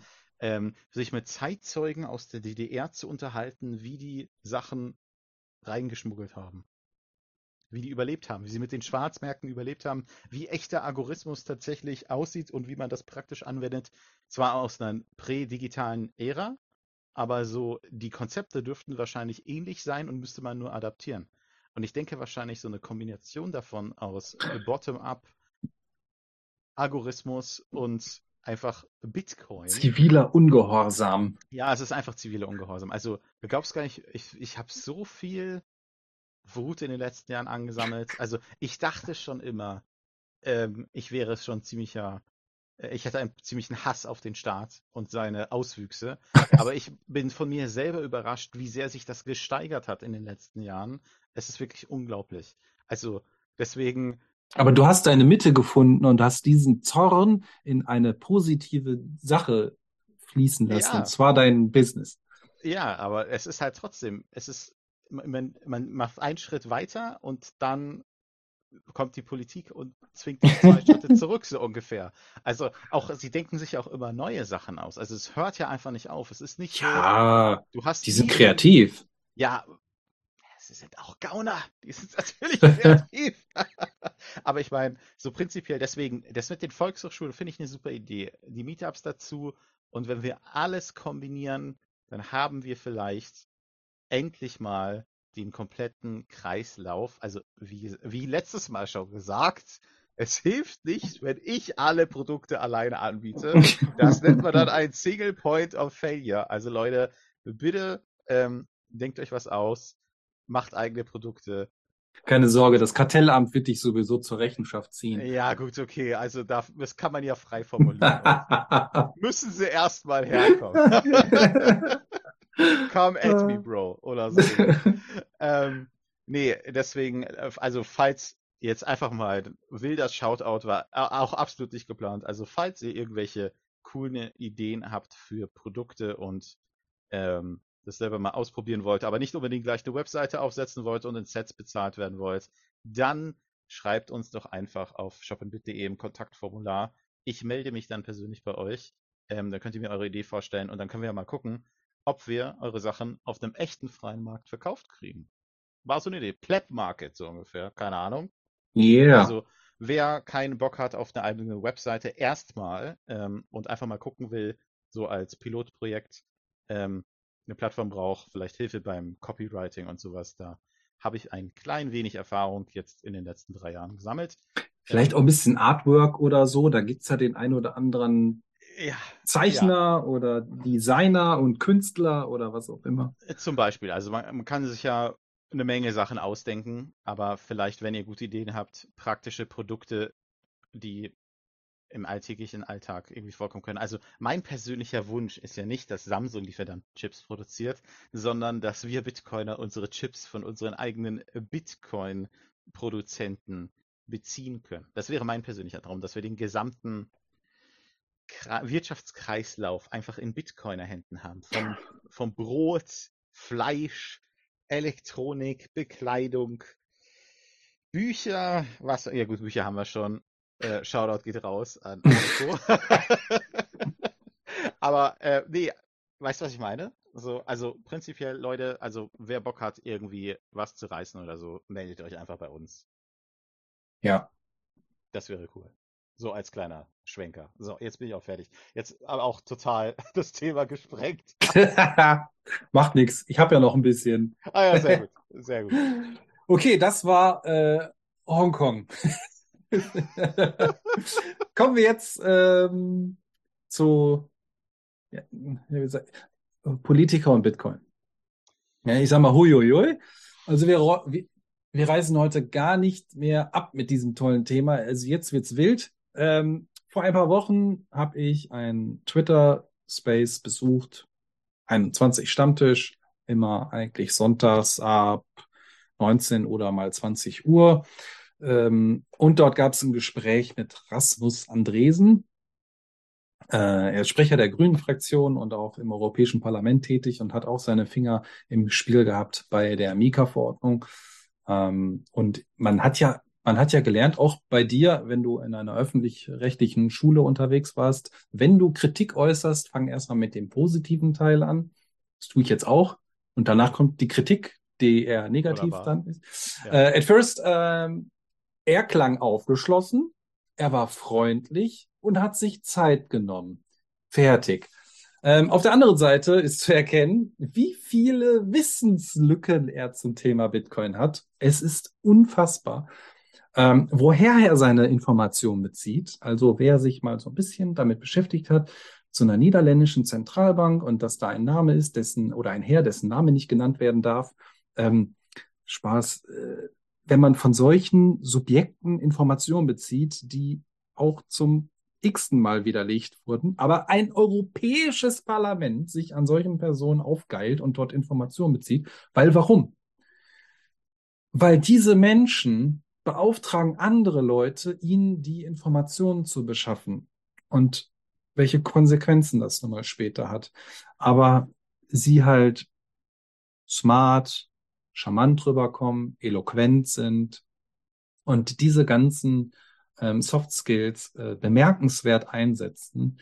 Und das ist ja nur eine Person. Und wenn der Rest der EU oder andere politische Organe plus ideologisch verblendete Vorstellungen, die da propagiert werden, wenn das auch noch zusammenkommt und verschmelzen möchte, dann sage ich mal holy moly und wie wir es schon öfter prognostizieren, da kommen echt wilde Zeiten auf uns zu.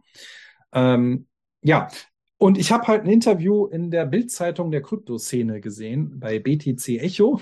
Oh, das ist aber gemein, ey. Ja, aber so, manchmal muss ich echt sagen, bei Artikeln, die da sind, es ist echt bildmäßig. Ja, Ja, nicht yes. alles, nein, aber manche Sachen muss ich sagen, boah.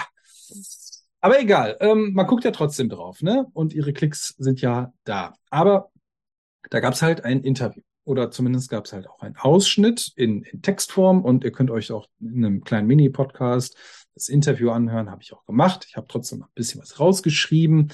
Dort werdet ihr also auf Sachen stoßen wie Kryptowährungen sind einfach ein Thema, das zunehmend wichtig wird und sehr viele Menschen beschäftigt. Die Konsequenzen muss man in einer Demokratie besprechen. Okay. Moment, Ähm, also du nur als also ich möchte hier als Kontext einreichen, ich habe es ja vorhin schon gespoilert. Also die Frage war äh, von dem äh, Moderator, ähm, das klingt nach einer Abneigung gegenüber Bitcoin in Bezug Ja. auf das Proof of Work Verbot, das vorgeschlagen wurde. Und seine Antwort war darauf, das muss in einer Demokratie besprochen werden. Das ist eine ganz klare Ja-Nein-Frage gewesen. Haben Sie eine Abneigung gegen Bitcoin, da Sie ein Proof of Work Verbot erzielen wollten? Und die Antwort war weder noch bei einer Ja-Nein-Frage. Oh mein Gott! Sätzen sechs durchgefallen. Ganz Ja. einfach. Äh, Ja, aber es sind halt auch Dinge, ne, so wie sind die Auswirkungen von Technologie auf die Umwelt? Und das Schönste war, woran ich ja auch kaputt gehe, denn je weniger Energie wir verbrauchen, desto einfacher wird es sein, sich von fossiler Energie zu lösen. By the way, umso weniger Energie wir verbrauchen und umso weniger Energie wir für Fortschritt und Technologie benutzen, umso rückständiger werden wir einfach mit der Zeit werden. Also wir können dann vielleicht auch, wenn das Wetter irgendwann so ist, hier unsere Olivenbäume äh, züchten und so weiter. Aber es ist schon immer ein Merkmal von Evolution beziehungsweise von dem Aufbau von Zivilisationen gewesen. Wenn du viele intelligente Menschen hast und viel Technik und viel Energie auch in dich und deine Gesellschaftsstruktur reinsteckst, dann entsteht da Wachstum. Ja, ich sag ja nicht, mach den ganzen Tag 24 mal 7 die größte Flamme der Welt irgendwo hin, ja, aber ähm, dieses dämliche, wir müssen immer weniger Energie verbrauchen, ich kann es nicht mehr hören. Es ist einfach nur rückständig. Und ja, also worauf will ich hinaus? Ich glaube nicht daran, dass die Politik in Zukunft hier sich für Menschen entscheiden wird. Ich denke auch nicht, dass solche Gespräche in Zukunft viel bringen werden. Dazu muss ich sagen, okay, der, der Twitter-Space, den hätte man ein bisschen äh, fokussierter gestalten können mit, mit ein bisschen anderen Fragenelementen und so weiter und da ein bisschen mehr Dampf äh, rein. Aber der Kern wurde ja getroffen. Politiker haben keine Ahnung von Bitcoin und das wollen sie auch gar nicht.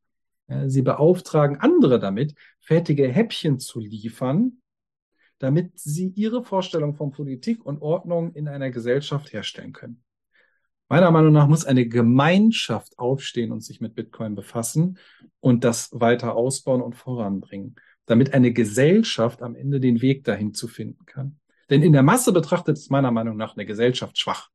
Sie ist unkoordiniert, leider oft falsch informiert und lässt sich von Politikern zu leicht in die Enge treiben. Und hier ist halt wieder bottom-up eine Lösung. Denn Revolution wurde immer durch Einzelpersonen und durch kleine Gemeinschaften angestoßen, nicht von einer großen Gesellschaft. Es sind immer nur Individuen, die eigentlich dann den, den Schlüssel und Wegbereiter am Ende sind für, für, für eine Entwicklung, die sich langsam in eine Gesellschaft hinein entwickelt hat. Aber nur weil ich das so sehe, bedeutet es nicht, dass ihr euch nicht engagieren sollt. Ähm, wenn ihr das möchtet und dafür Energie und Zeit habt, euch mit Politikern zu beschäftigen, dann solltet ihr das auch tun, dann go for it. Ja, wenn das dein Ding ist, äh, kein, habe ich damit überhaupt kein Problem. Ebenfalls bedeutet es nicht, toxisch zu beleidigen auf der härtesten Form, die man nur kennt. Ja, ich finde es auch manchmal sehr witzig und amüsant, gewisse Dinge zu lesen. Aber leider wird das nur eine Gegenreaktion auslösen, die eher kontraproduktiv ist ist halt leider so. Andere sind da aktuell noch am längeren Hebel. Wenn ihr jemanden beleidigen wollt, dann bitte mit guten Argumenten und einem schönen, breiten, großen Lächeln im Gesicht, weil dann kann euch keiner den Wind aus den Segeln nehmen. Opti also es wäre ja auch schlecht vor dem Bootsunfall, wenn kein Wind mit da ist. Ähm, aber auf jeden Fall hat das Interview mir gezeigt, ähm, oder halt nochmal so dieses, äh, nochmal genug Stoff geboten, um ich will nicht sagen, Politiker zu beschimpfen, aber ähm, es ist, er war ja nicht unsympathisch, aber er benutzt genau die Instrumente, die er benutzen kann, weil sie gezielt einzusetzen und sich so rauszuwinden aus seinen Argumenten oder aus einer eigentlichen, wie du schon sagst, ein, einfachen Antwort. Ich glaube, irgendwann hat er mal gesagt, er hat kein Problem mit Bitcoin. Ja, okay, schön und gut. Aber ähm, äh, ich, ich fand es, wie gesagt, auch erschreckend, wie, wie wenig also das muss man sich auf der Zunge zergehen lassen. Du gehst ja auch nicht zu einem vermeintlichen Automechaniker mit einem kaputten Auto, der dir sagt, ähm, also ich kann YouTube bedienen, ich kriege das auf jeden Fall hin. Und genauso wenig sollte meiner Meinung nach ein Politiker Gesetze über etwas machen, wovon er einfach keine Ahnung hat, Steuergelder unnötig verschwendet durch immer mehr Berater, äh, die ein dickes Honorar haben. Also da packe ich mir den Kopf. Ich habe ich habe irgendwann, ich habe diesen, diesen Space, glaube ich, bis zum Ende verfolgt. Als der Herr dann ähm, das Ganze verlassen musste und ich habe nur die ganze Zeit mit dem Kopf geschüttelt und mir gedacht, holy moly, was höre ich mir hier gerade an? Ja, ja, jetzt ist mein Monolog schon wieder das, vorbei. Das war, Entschuldigung. War ein, äh, ein, äh, cooler Monolog, definitiv. Ähm, Dazu kann ich nur eine Sache anmerken, nämlich ähm, es gibt keinen freien Markt, es gibt nur dich. Das ist ein äh, abgewandeltes, mieses Zitat. Also im Endeffekt heißt das, ne? also Politiker nehmen sich das äh, Recht raus, über andere Leute Leben entscheiden zu können, aber sie können ihre eigene Haustür nicht mal in Ordnung halten. Ähm, und der freie Markt ist zwar als Gesellschaft, sieht unkoordiniert aus, aber die sogenannte unsichtbare Hand ist einfach mal das, der krasseste Entscheidungsfindungsmechanismus, der unsere Zivilisation erst ermöglicht hat. Deswegen sollte niemand das Recht haben, über andere Leute derartige weitreichende Entscheidungen zu treffen, weil es auf der Welt einfach keinen einzigen Menschen geben gab, Experte oder nicht, der wirklich tief genuges Wissen hat, um auch alle unerwarteten Konsequenzen abwägen zu können. In keinem einzigen Bereich gibt es so jemanden. Das kannst du mir nicht erzählen. Gibt es nicht. Du müsstest dich auf so einen speziellen Spezialfall einschließen, dass es dann im Endeffekt wieder auch nur eine Handvoll Leute betrifft. Ja, du hast dann eine Kernkompetenz ent äh, entwickelt. Eine einzige. Also du bist dann Ja. praktisch der Experte für Bleistiftminen. Ja, dann, das sind halt Fachidioten, ne? Die kennen Genau. sich mit einer Sache sehr, sehr gut aus. Ist auch okay. Aber solche Leute sollten halt nicht über den Tellerrand hinaus Gesetze machen für andere, meiner Meinung nach. Ja. Entschuldigen, wenn ich jemandem zu nahe trete.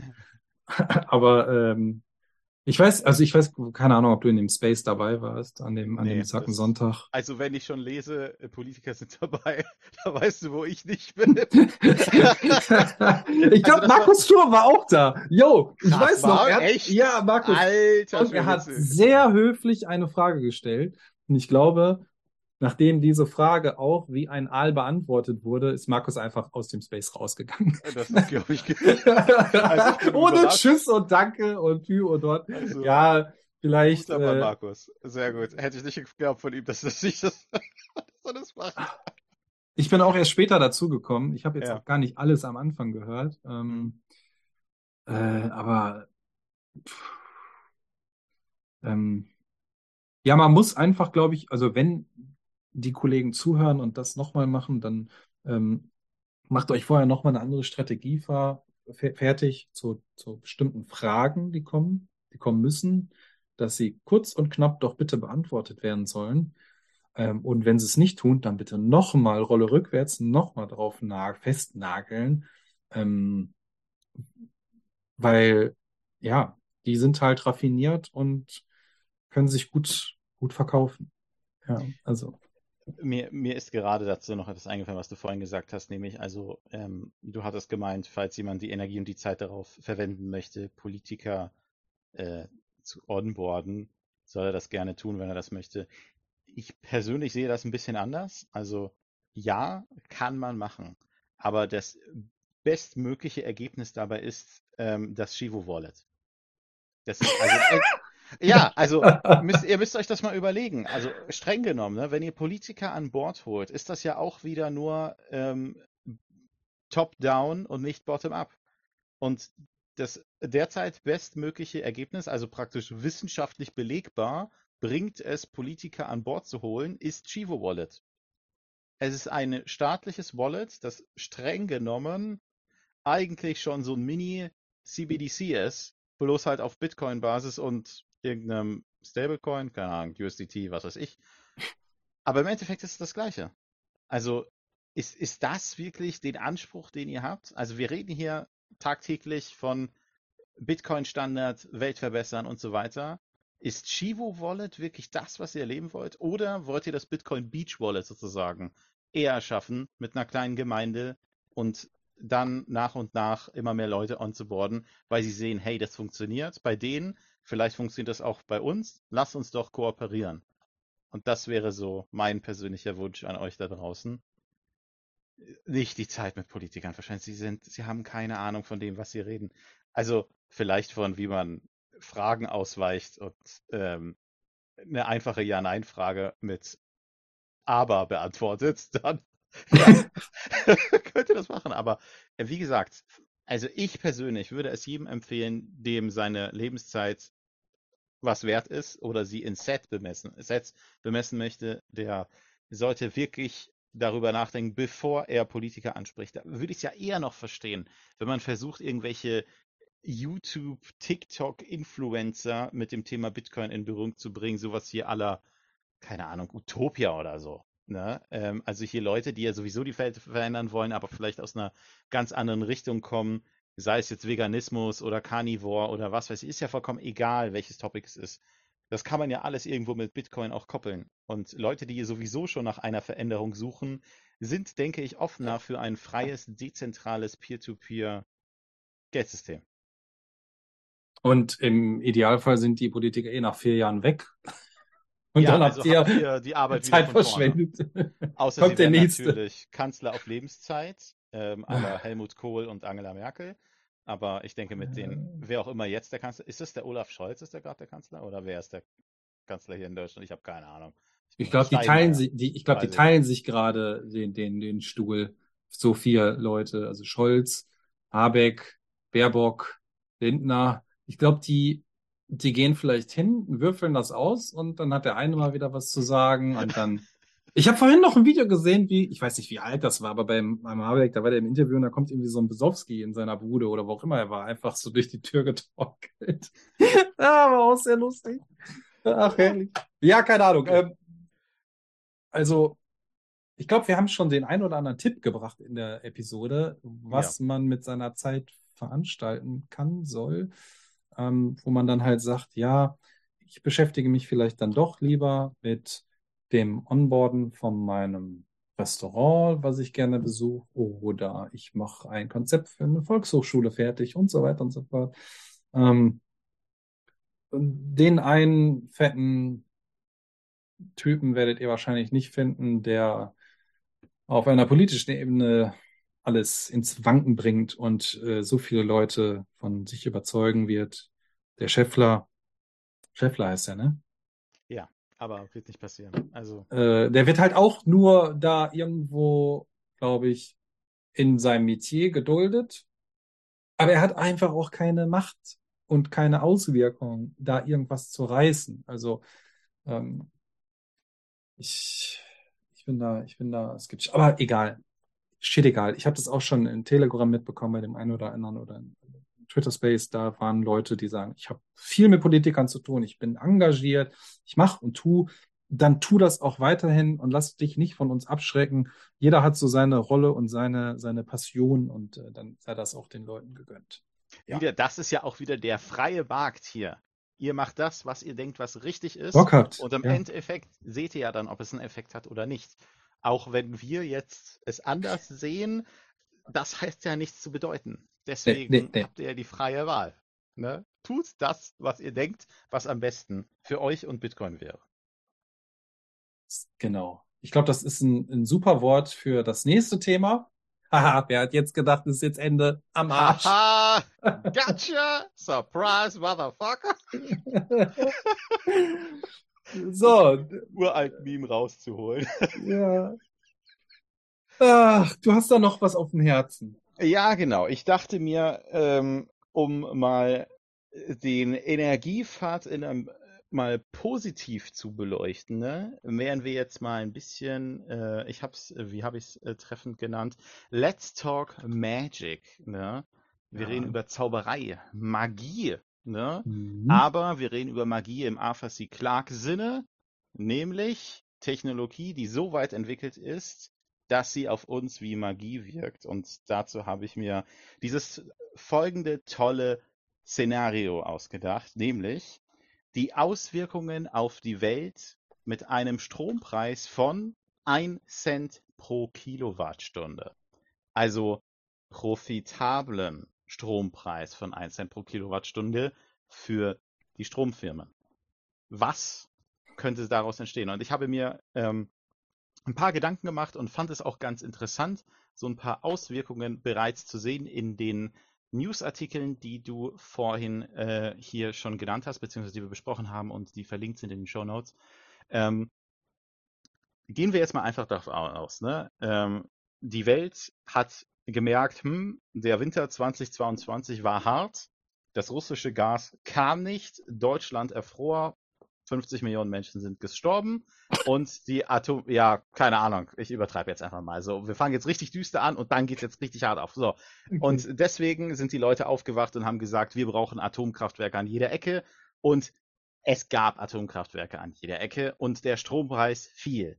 Von 37 Cent sind wir zuerst auf 25 runtergegangen, dann kamen wir auf 10 Cent und durch die Inklusion von Bitcoin Mining an den Kraftwerken direkt wird keine einzige Kilowattstunde mehr sinnlos verballert und alle Stromanbieter, es gibt viele verschiedene, aber alle können den Strom für 1 Cent pro Kilowattstunde anbieten. Das heißt, wir haben de facto gratis Energie zur Verfügung. So. Den ersten Effekt natürlich, den wir direkt aus dem äh, Artikel mit Samsung produziert ASICs rausziehen können, ist, ähm, dass drin steht, dass alle Miner jetzt durch den äh, Preisdip äh, abgeschaltet werden mussten, die vor 2019 produziert Mhm. wurden, Mhm. sind, so, ähm, weil die nämlich so viel Strom verbrauchen und deswegen unrentabel ist. So, also alleine nur durch diese Änderung, dass wir tatsächlich die, äh, den Strompreis auf so einen lächerlichen Wert runtergedrückt haben, sind wir in der Lage, Miner viel länger zu benutzen, sprich, wir müssen weniger produzieren, länger, also diese seltenen Materialien, die in die Chip-Produktion gehen. Also wir erhöhen die Standzeit. Genau. Die Standzeit wird einfach erhöht, weil sie viel länger noch rentabel sind. Je nachdem kommt natürlich darauf an, wie jetzt die Schwierigkeit, äh, der Schwierigkeitsgrad sich erhöht, aber das lasse ich jetzt mal geflissentlich außen vor. ähm, aber prinzipiell muss man sich ja auch überlegen, was das eigentlich heißt für alle anderen Geräte. Also oder was man für Erfindungen bauen könnte, die ähm, unser Leben verbessern.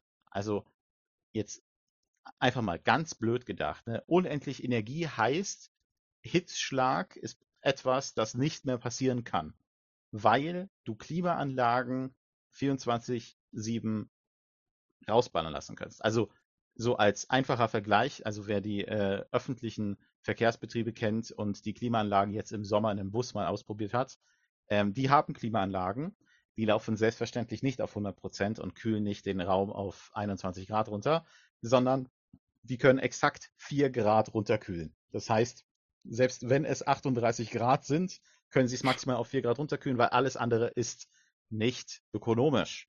Also du schwitzt einfach im Sitzen.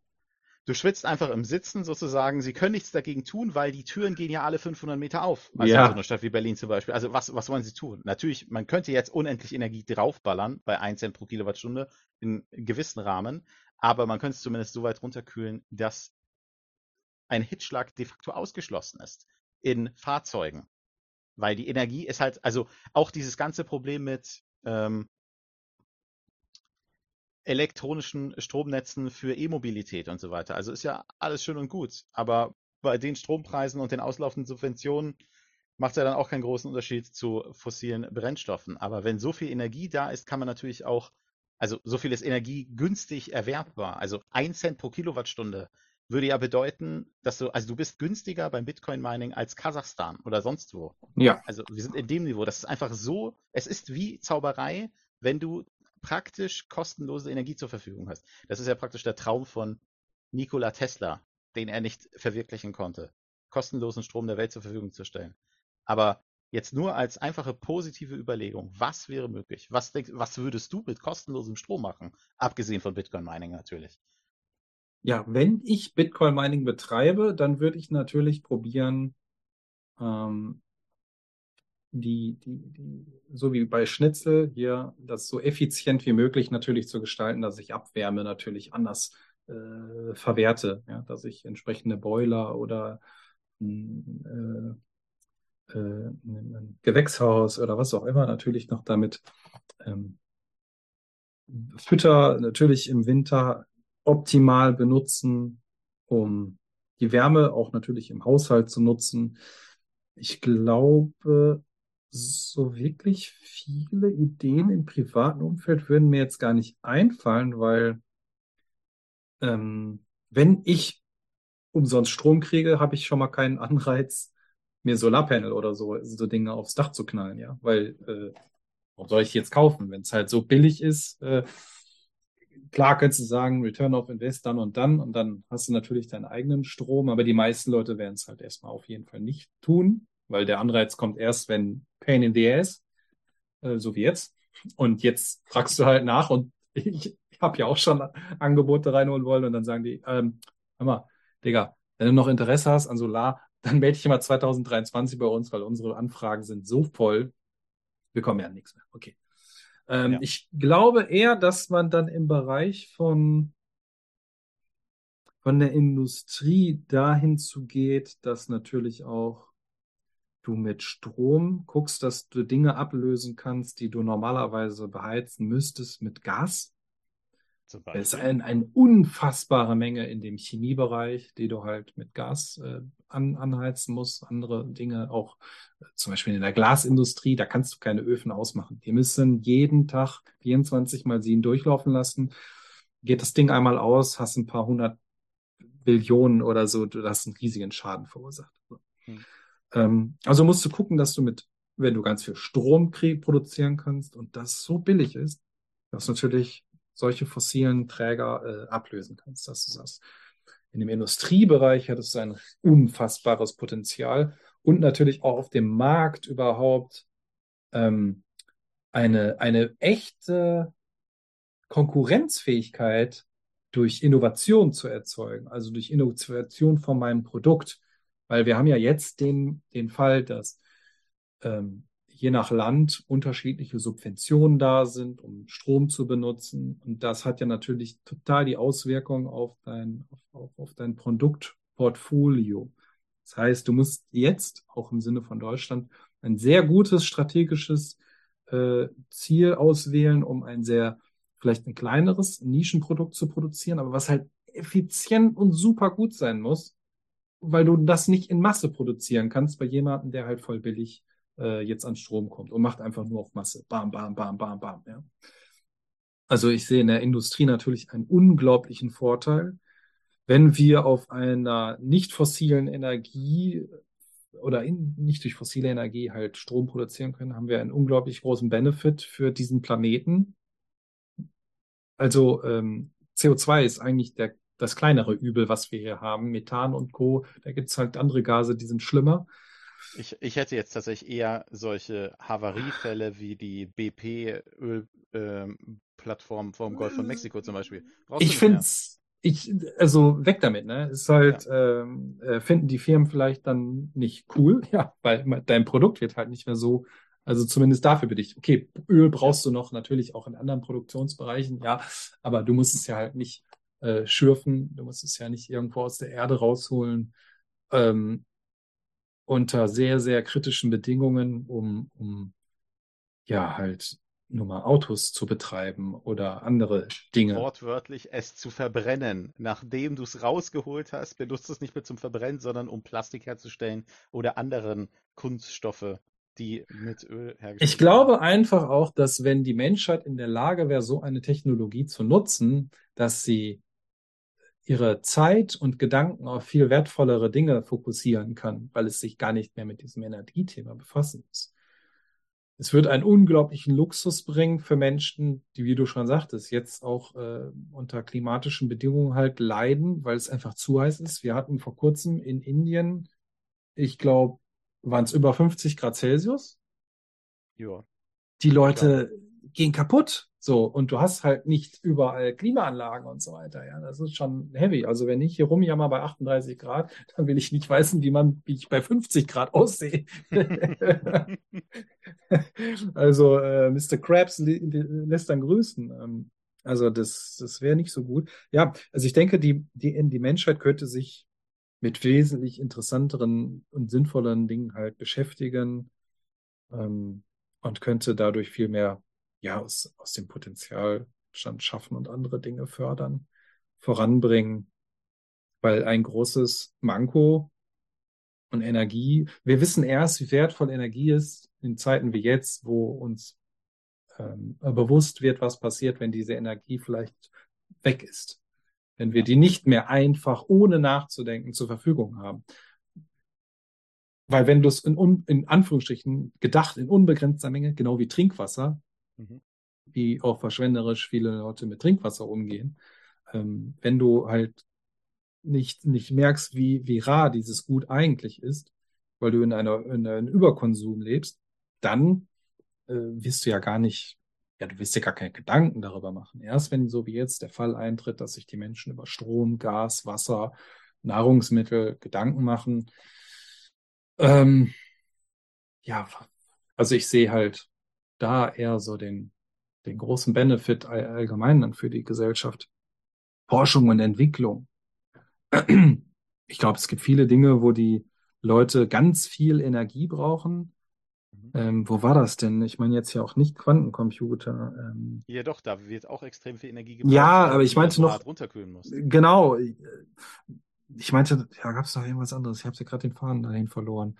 Aber ähm, wenn du halt gucken musst, dass du ganz viel Energie da irgendwie aufbringen musst und ansonsten kommt dein Forschungsprojekt ja auch nicht weiter und du kannst dich nicht dahin weiterentwickeln, weil dir das halt an der Stelle fehlt oder nur weil du es mit einem ganz kleinen begrenzten Zeitraum machen kannst. Ähm, ja, hier, CERN. CERN, ja, genau sowas meinte ich halt, da in die ja. Richtung. Ja, und wenn du aber halt überall auf der Welt diesen Luxus hättest, dann könnten auch viel mehr Menschen sich in diese Richtung entwickeln, forschen, und natürlich dann auch gucken, was bringt das allgemein für die, für die Menschheit? Das ist ja nichts anderes als die Raumfahrtindustrie, wenn die irgendwelche Experimente da im Weltall macht, unter ganz anderen Bedingungen und auf ganz andere Ergebnisse kommt.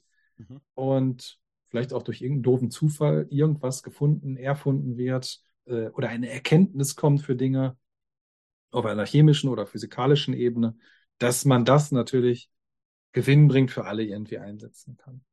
Ja. Und äh, das ist ja auch so wie, wie, wie bei Jesse im Podcast benannt.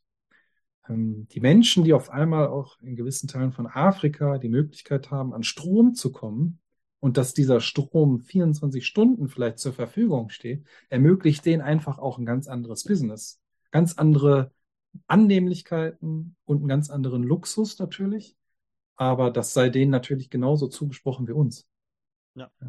Und da, glaube ich, kann allgemein auf der Welt können die Menschen davon äh, profitieren. Natürlich ist das jetzt eine sehr ähm, fiktionale Darstellung mit dem Ja. 1 Cent. ich weiß nicht, ob ich das erleben werde.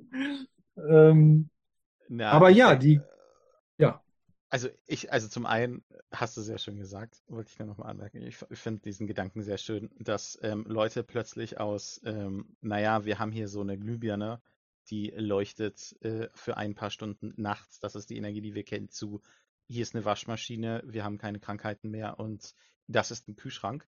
Ähm, Lebensmittel runterkühlen, länger Genau. haltbar machen. Ja. So, äh, solche Sachen allein schon. Ähm, aber ich denke, dass es möglich ist, dass wir es vielleicht, naja, wenn wir, wenn wir beide so auf die 80 zugehen, können wir es vielleicht noch schaffen.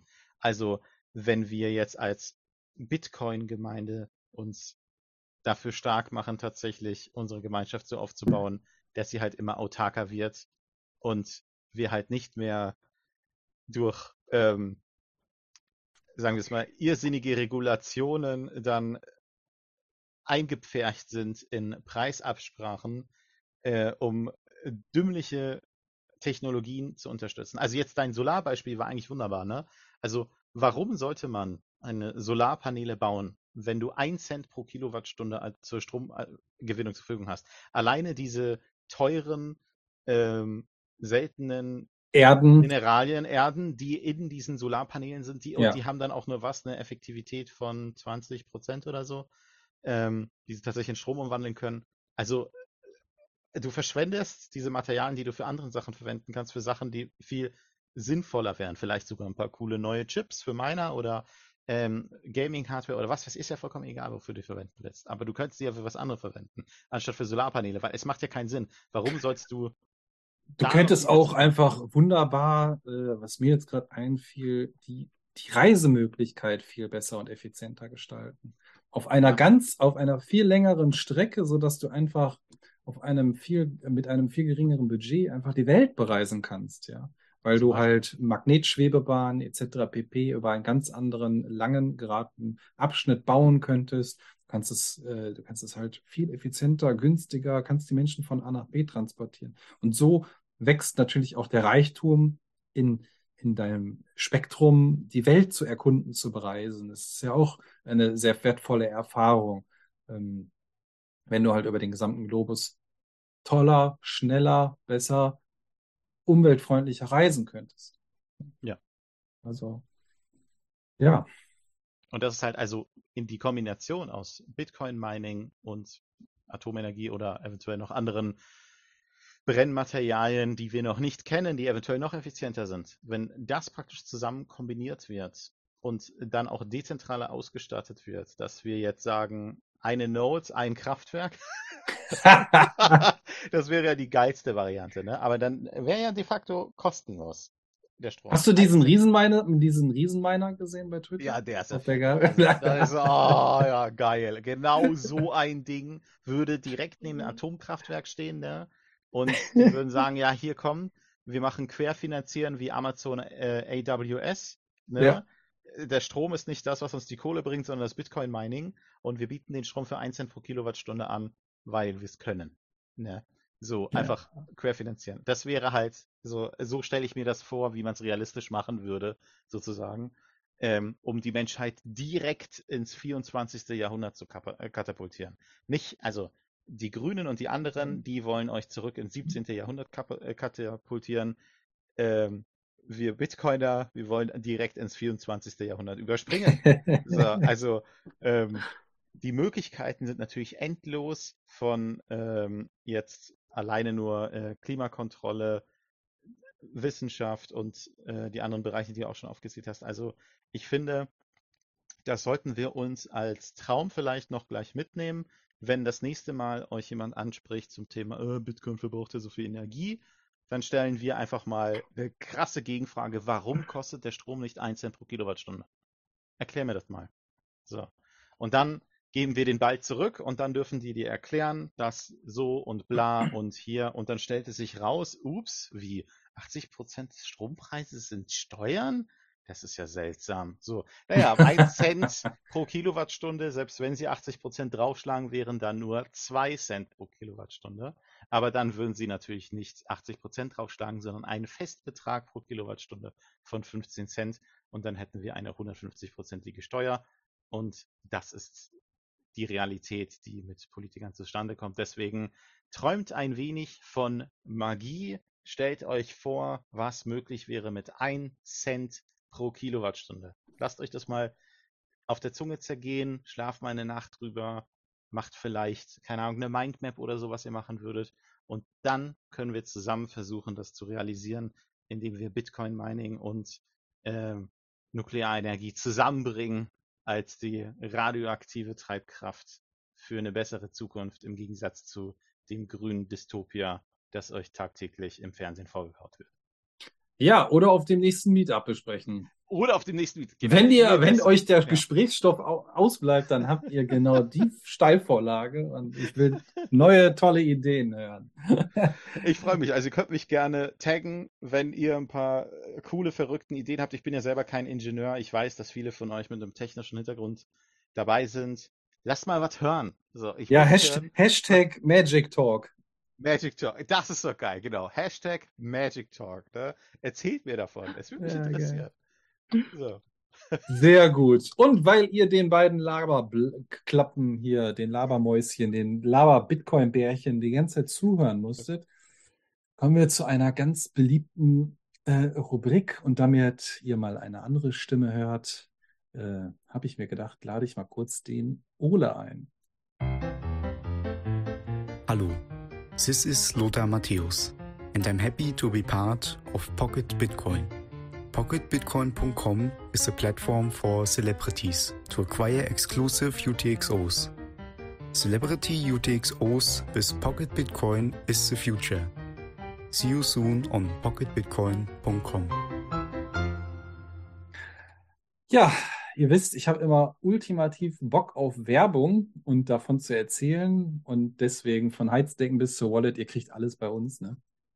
Der Ole ist mal kurz eingesprungen und hat das Ganze übernommen. Damit wären wir schon relativ weit in unserer Pipeline. Wir wären in dem Bereich Community angekommen. Ähm, hast du mal Bock, das, die beiden, die beiden Meetups hier vorzulesen? So, lass mal sehen. Gerne doch. Also, das Dortmunder 21 Bitcoin Meetup findet das nächste Mal am 1. August um 19 Uhr statt. Wer daran Interesse hat, darf sich über Twitter bei dem User Sambal Ölek melden. Ist das nicht Ja. so? Ist das nicht so ein Gewürz? Sambal, Sambal Oleg ist so, ein, so, ein, so eine scharfe rote Paste, ja. Ah, ja, okay. Sehr gut. Sicherlich auch ein scharfer Typ dahinter. Hashtag Bitcoin Ladies, meldet euch bei ihm. ähm, am Freitag, den 29.07., ähm, ist das Meetup Düsseldorf ab 18 Uhr am Rhein. Ach so, Mhm. ach, da kommt noch ein zweiter Teil. Am Stadtstrand an der Theodor-Heuss-Brücke. So, die Teilnehmer vom Blocktrainer-Event sind gerne gesehen. Scheint ein Warm-up zu werden. Auch auf Ja, ich hatte das bei Tw- Twitter, glaube ich, gesehen. Ich glaube, da ist ein Okay. Blocktrainer-Event irgendwie kurz danach oder so. Ich weiß nicht, ich bin jetzt nicht dort, aber man möchte gerne ein paar Leute sammeln, die auch Bock haben ähm, oder die sowieso da unterwegs sind in der Region. Also am 29.07. Genau. in Düsseldorf, 18 Uhr. Dedorf. Genau. Dedorf. Ja. Mach mal gerne weiter. Cool, dann mache ich gleich weiter mit unseren Shoutouts. So, hier haben wir ja was Lustiges. Ähm, Top-Angebote äh, Angebote der Woche im Telegram-Kanal Satoshis Kleineinzeigen. Honig direkt vom Imker at Musikertreff sowie Strawberry Kush, CBD-Blüten. Ihr wisst, was das heißt. Inhale, Exhale, Kush. Super. Äh, PS, der Podcast 21 ist nicht für den Inhalt von Satoshis Kleinanzeigen verantwortlich.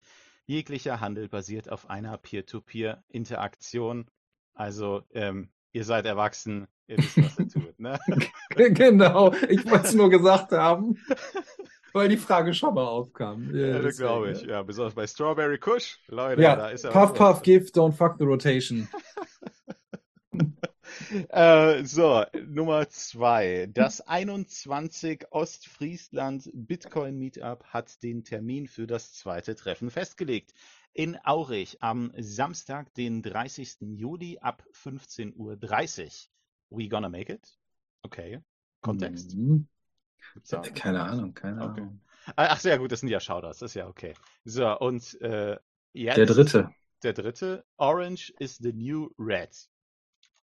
Ja, Warum? äh, habe ich jetzt auch nicht, also ich habe gehofft, du bist äh, da irgendwie äh, informiert. Also- ich weiß nicht, was es jetzt bedeuten soll. Also äh, die Anspielung Orange is the New Red ist ja auf die, ist das eine Kultserie? Ich glaube schon. Orange is Ja, the New doch. Black Ja, ja, ist eine Kultserie. angelehnt. Also da ging es irgendwie um das Gefängnis und Frauen und keine Ahnung. Ich habe sie mir nicht angeguckt. Mir persönlich hat sie nicht gefallen. Ähm, äh, die soll angeblich gut sein. Meine Frau fand sie ganz nett. So, ähm, Orange is the New Red. Also ich weiß nicht genau. Also bei Rot denke ich ja persönlich ja direkt an unsere Freunde von der linken Fraktion.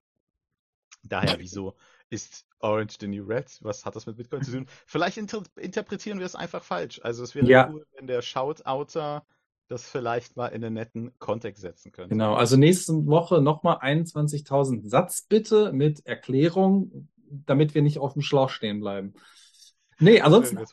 Ja. allen recht herzlichen Dank für die Satz. Ähm, ich switch mal kurz rüber zu dem Part YouTube-Videos. Und zwar haben wir einmal vom Schnurz, der steht auf kleine Shorties. Ähm, er macht da so eine kleine Serie. Ich glaube, es sind sechs Teile oder so. Seed sichern hält das Terra Slate Paper Wasser aus. Das ist der eine Teil von, ich glaube, letzte Woche. Der wurde aber nicht angekündigt. Und jetzt am Montag gab es was Neues. Hält das Terra Slate Paper Spürmittel aus. Dann gibt es eine kleine Pause und es folgen noch vier weitere Videos da zu diesem Thema. Ähm, klickt da gerne mal drauf und lasst ein Däumchen da. Dann, Obacht, ich muss schon mal meinen Folder mit den MP3s bereithalten. Haben wir natürlich zwei, zwei neue Musiktracks bekommen. Äh, super fett, Satz, Satzdecker und Mo äh, haben da was in die Pipeline geschoben. Und äh, wer soll es, wer hat sich nicht gedacht, ich habe da mal was Kleines mitgebracht und vorbereitet und das hau ich jetzt mal raus. Den musst du in Zukunft sehr gut hinhören. Rap, Rap, die Sekte, die mit Voodoo Tech dein Shit burn. Bitcoin sein Tod und er macht die Welt kaputt. Hör ich öfter mal, er wird nur für Geldwäsche genutzt. Interessant, irgendwann wird die Wut auf dich holen. Bitcoin braucht dich nicht, aber du brauchst Bitcoin. Bitcoin sein Tod oder Bitcoin ist kaputt, lese ich öfter mal. Und sicher kein Inflationsschutz. Wie du meinst, für mich gilt nur Zoom out und Spliffs rollen. Bitcoin braucht dich nicht, aber du brauchst Bitcoin. Bitcoin Ja, Satzdecker und Mo oder Mo Grease, glaube ich, auf Twitter. Äh, super geil. Ich weiß nicht, wie es dir geht, aber ich finde diesen düsteren Touch mega fett. Äh, liegt vielleicht auch an der Musik, die ich höre. Aber ich hatte mich direkt, also die, die Musik im Hintergrund, ich habe direkt alte 1996 Cypress Hill Klamotten im Kopf gehabt. Yo, Bin geswitcht Genau zu das. Murloc Dilemma und Too Strong irgendwie in Deutschland, so vom Style her. Irgendwie habe ich Ja, das ziemlich ja. gefeiert. Ich hatte irgendwie so einen leicht aggressiveren Jero the Damager im Kopf. Ich bin ja tatsächlich mehr so der East Coast Hip-Hop-Hörer ähm, als Cypress Hill. Ich persönlich bin nicht der große, auch wenn ich gerne mal so einen Kuschwitz reiße. Ich persönlich nichts damit am Hut, aber ähm, deswegen, äh, nee, ich feiere das. Es ist ein geiles Brett, sehr gut. Bitcoin braucht dich nicht. Ähm, Ja. überall da erhältlich, wo man Value for Value Music hören kann.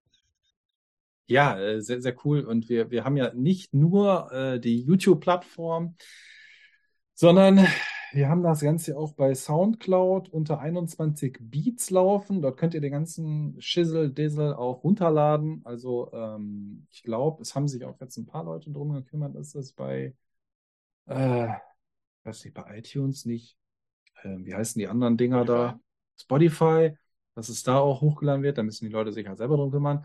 Ähm, ich benutze es nicht, aber da ist es auch schon am Start. Also Soundcloud 21 Beats oder halt auf unserem YouTube-Kanal 21. Ähm, da könnt ihr euch den ganzen Kram gerne immer und immer wieder reinziehen oder auch runterladen und dann auf irgendeinem MP3-Player oder auf dem Smartphone hinterlegen. Und ich wusste nichts davon, aber ich fand es super geil, als dann auf einmal der nächste Track kam. Two Bit, Two Fail und Hans Patzer haben da auch so ein One-Bit-Wonder äh, rausgehauen. Ähm, fand ich auch sehr, sehr nice. Sogar mit Video, soweit ich weiß, war der Helper da daran beteiligt oder hat das Ganze da ins Rollen gebracht. Fand ich super fett. Und wie soll es hier sein? Ich habe natürlich auch was mitgebracht, also schön hinhören. Wir handeln, handeln so wie Aprikomedia mit dem nächsten Wandel. Ah, heute Nacht werden die Uhren auf Blockzeit umgestellt. 2G in meiner Welt steht nur für gesundes Geld. Hier geht's nicht um Rolex mit niedlichen Steinen besetzt. Hier geht's um Hoddle, Codex und niedrige Zeitpräferenz. 2021, 40% neuer Money Supply. Comedy-like, eins ist sicher, Fiat Money will die. Die Kurse toben. Ja, fand ich auch ein super geiler Track. Wie gesagt, mit Video dabei. Also Gigi kann sich ganz entspannt zurücklehnen und sich eine Show bieten lassen. Ähm, ich habe bei dem einen oder anderen rausgehört, ah, das ist schon ein bisschen krass, so mit der Maske in der Öffentlichkeit, kommt ja voll terrormäßig rüber. Ich denke mir so, Alter, lass die Plebs machen. Ey. Ich finde es so stark, was die da produzieren, raushauen, wie die steil nach vorne gehen und auch so Feuer und Flamme sind und auch gerade ähm, Satzdecker und Mogris, glaube ich, die äh, schon lange in dem Business sind, so für sich privat lange eine Pause hatten und einfach jetzt durch Bitcoin dieses Feuer wieder, glaube ich, entdecken und Bock haben auf Tracks und ein paar Samples und den ganzen Kram. Ja. Genau so muss Ja. es sein. Und Genetik ist ja auch mit Masken rumgelaufen, wie auch Daft Punk. Also Masken heißt nichts. Und ich denke, das ist auch ganz cool, damit das auch tatsächlich diesen ähm, den aktuellen Street-Vibe erreicht, den man ja leider mit den 187-Gangs und den anderen Verbrechern, die Musik machen, leider hat im deutschen Hip-Hop. Äh, Daher ist das jetzt nicht von der Hand zu weisen, dass das einfach gutes Marketing ist und das muss man hier loben. Geiles Brett. Ja, sehr, sehr, sehr fett. Und wer hier an der Stelle auch das so geil findet, ihr könnt natürlich auch hier Value for Value gut benutzen, um den Leuten mal für diese geile Arbeit ein paar Satz rüber zu schieben. Das ist ähm, auch nochmal ein schönes, geiles Tribute an die Leute. Und das Lustige war, ich musste auch schon Porno-Werbung auf unserem YouTube-Kanal löschen, weil die Scheiße ist einfach so geil, dass wir jetzt keine Spammer mehr haben und Scammer mehr haben, sondern wir haben jetzt schon Porno-Werbung unter dem Post, die ich löschen muss. ja, also ähm, Sehr heißer, gut. geiler Scheiß. Genau. Ja, macht weiter so. Ähm, was haben wir denn da noch? Da war doch noch was. Genau, ich habe das heute veröffentlicht, ein kleines Tutorial, ähm, wie so ein Ring of Fire funktioniert, wie der halt, wofür der ist und alles ein bisschen schematisch dargestellt. Ich glaube, ähm, ja, so eine Art PowerPoint-Präsentation geht nicht so lange. Zieht euch das rein, ist cool. Auch hier nochmal vielen Dank an den Kollegen. Und dann war es das erstmal mit den Videos. Dann habe ich noch was aufgeschnappt. Ich glaube auch über Twitter. Ich habe es genannt Bitcoin im Radio. Ähm, am 23.07. gab es eine Folge mit Johannes Grill, Präsident des Vereins Bitcoin Austria. Der Titel heißt Bitcoin, eine Währung für mehr Gerechtigkeit? Fragezeichen. Das Ganze war zu finden auf helsinki.at. Ähm, die Podcast, Bitcoin oder diesen Podcast werde ich auch nochmal, oder diesen Radiosender, Gedöne, werde ich auch nochmal verlinken. Hört da mal gerne rein. Ähm, da gibt es auch eine kleine Musikpause. Also OB 8. Ich glaube, der Moderator hat es irgendwie nicht wirklich gecheckt und hingehört, wenn ich mich recht erinnere. Er war mit irgendwas anderem beschäftigt. Und genau, hört euch das mal an. Ist auch ganz nett. Ähm, genau, Meetup hatten wir. Technik, wie immer. Oh, ähm, Ich habe den Newsletter bekommen, aber wer mir am Freitagnachmittag ein Newsletter zuschiebt, das kommt meistens schon fast zu spät. Das ist dann bei dem ganzen anderen Stress äh, nicht mehr wirklich drin. Aber wenn die anderen Kollegen nächste Woche noch irgendwie was nachziehen möchten von dieser Woche, dann notiert euch das doch gerne. Was habe ich denn hier noch? Ich glaube, ich habe noch mal einen Blick auf unsere Homepage geworfen, 21.space/events. Da wollte ich noch mal kurz sagen, vom 15. bis 17. September gibt es die BTC 22 in Innsbruck und von dem 11. bis 14. August gibt es die Bitcoin Zitadelle in Münsingen. Ich habe keine Ahnung, ob es noch Karten irgendwo gibt. Ähm, einfach mal umhören, machen, nicht. tun. ich glaube nicht. Äh, ist schon gut. Ja, ist jetzt, ist so, ist so Festival-Saison-Area-mäßig unterwegs mit dem September, August. Ähm, ja, ansonsten, wenn ihr noch irgendwo drankommt, ob Meetup oder solche Konferenzen, es macht sehr, sehr, sehr, sehr viel Spaß außerhalb von Twitter und Telegram und äh, dem World Wide Web, sich auch mal im Real Life mit den Leuten zu treffen, ein bisschen zu schnacken, vielleicht auch Bitcoin zu kaufen, ein paar Ideen auszuspinnen. Ja, das wäre es, glaube ich, heute mit dem ganzen Szenario gewesen. Ähm, Genau. Hast du noch irgendwas auf dem Herzen? Oh ja, genau. Also wie immer komme ich mit Geschenken. also ähm, äh, zum einen gibt es mal wieder einen Gutschein für shopinbit.de, diesmal ganz meme-lastig. Für die ersten 21 Plebs gibt es ab einem Einkaufswert von 42 Euro 10 Euro Rabatt auf euren nächsten Einkauf bei shopinbit.de mit dem Code, wer hätte es gedacht, 21 ausgeschrieben, nicht die Zahl. Ähm, gönnt euch, wir haben ein paar coole neue Sachen, äh, abgesehen von, uff, keine Ahnung, gefühlt allen möglichen Produkten für Heim und Garten, äh, von Klimaanlagen über Tischventilatoren, Pools, Gartenstühlen und noch viel mehr. Also wir haben wirklich, Gott, wir haben so viele Produkte, keine Ahnung, guckt einfach nächstes Jahr. es sind wirklich eine Menge Produkte. Und bei den Heim- und Gartensachen, sowie alles, was nicht Elektronik sind, kann ich euch sagen, sind wir in neun von zehn Fällen günstiger als Amazon. Also schaut doch mal rein. Ne? Katsching. Ähm, Katsching. So, ähm, was wir aber noch anderes Bitcoin-spezifisches haben, ihr habt es vielleicht schon gesehen, unser neues Kunstwerk, den Son of Liberty. Ähm, der ist aktuell zu sehen im Hotel Plochingen. Dort hängt die Nummer 1 unserer limitierten Edition auf Alu-D-Bond im Frühstücksraum. Der Marc hat heute, glaube ich, ein schönes Pick gepostet. Da könnt ihr das sehen. Und natürlich auf unserer Seite einfach nach Son of Liberty gucken. Äh, es gibt Poster, es gibt Leinwände, es gibt Alu-D-Bonds, es gibt Shirts und Sticker gibt's auch noch. Ähm, ja, schaut's euch an, sagt mir, was ihr davon haltet. Es geht um Bitcoin und auf dem Bild zu sehen, um es mal thematisch anzureißen. Es ist der Nachfolger zum Fiat Ether. Das Bild habt ihr vielleicht 2019 beim Roman im Hintergrund, dem Blocktrainer, gesehen. Und Satoshi Nakamoto ist zurück, nachdem er eigentlich dachte, seine Mission Fiat Ether wäre abgeschlossen. Äh, musste er feststellen, dass sein Erzfeind John Maynard Keynes, auch bekannt als JMK, ähm, mit seinem Charme und seinen Lügen die Leute zum Hebeln verleitet hat. Und das schnelle Geld ist sanft gelandet, trotz seines harten Einsatz. Und er muss sich jetzt die Frage stellen, ob er den animalischen Instinkten folgt oder seinen Lernmeistern, nämlich Mises, Hell und Rotbart, äh, weiterhin die Treue schwört. Ich habe eine nette kleine Geschichte geschrieben. Ich hoffe, ihr kommt drauf. Äh, äh, lest sie euch auch durch.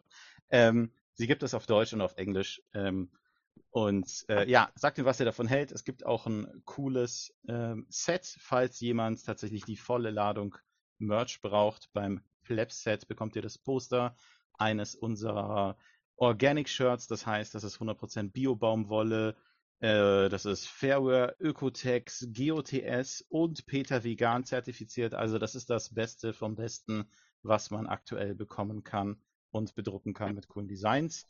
Das komplette Sticker-Set ist auch dabei und unsere Satoshi Snapback Kappe. Also wer wirklich es ist ein cooles Set, es ist auch noch rabattiert. Wie gesagt, schaut euch die Seite an, shopabit.de, da seht ihr es gleich. Der Son of Liberty ist wirklich nicht zu übersehen.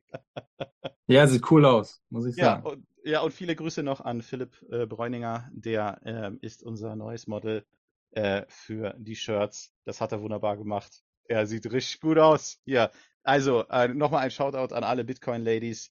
Äh, wenn ihr einen Bitcoiner sucht, der Single ist, der Philipp freut sich gerne über allnächtliche Gespräche über Mises und Rotbart. Daher klingt ihn mal an. 21, deine, da, such dein Herzblatt. Ja, warum nicht? Ich meine, das sind harte Zeiten, ne? Und jeder braucht ein bisschen Liebe und warum nicht gleich jemanden finden, der dieselben Werte teilt? Und bald dem wird's, man- wird's, und bald wird's kalt. Bald wird's kalt, genau. Und wer die Sets nicht für Heizkosten wortwörtlich verbrennen möchte, der kann sich ja anderweitig wärmen. Und wer diesbezüglich auch noch Utensilien braucht, wir haben eine für Erwachsenenabteilung mit, ich glaube, über 5000 Produkten. Da findet ihr auch ebenfalls eine Menge Holz zum Hacken oder so. Okay, ich merke schon, wir sind schon zu lange, zu lange online. Wir haben ja die vier Stunden fast gereicht. Ich habe ja, wir haben es ja versprochen. Ihr habt den Herr der Ringe, die Rückkehr des Königs bekommen. Ne? ähm, da habe ich eigentlich ehrlich gesagt gleich wieder Bock, mir nochmal die ganze Trilogie reinzuziehen. Bevor die verrückte Amazon-Serie startet.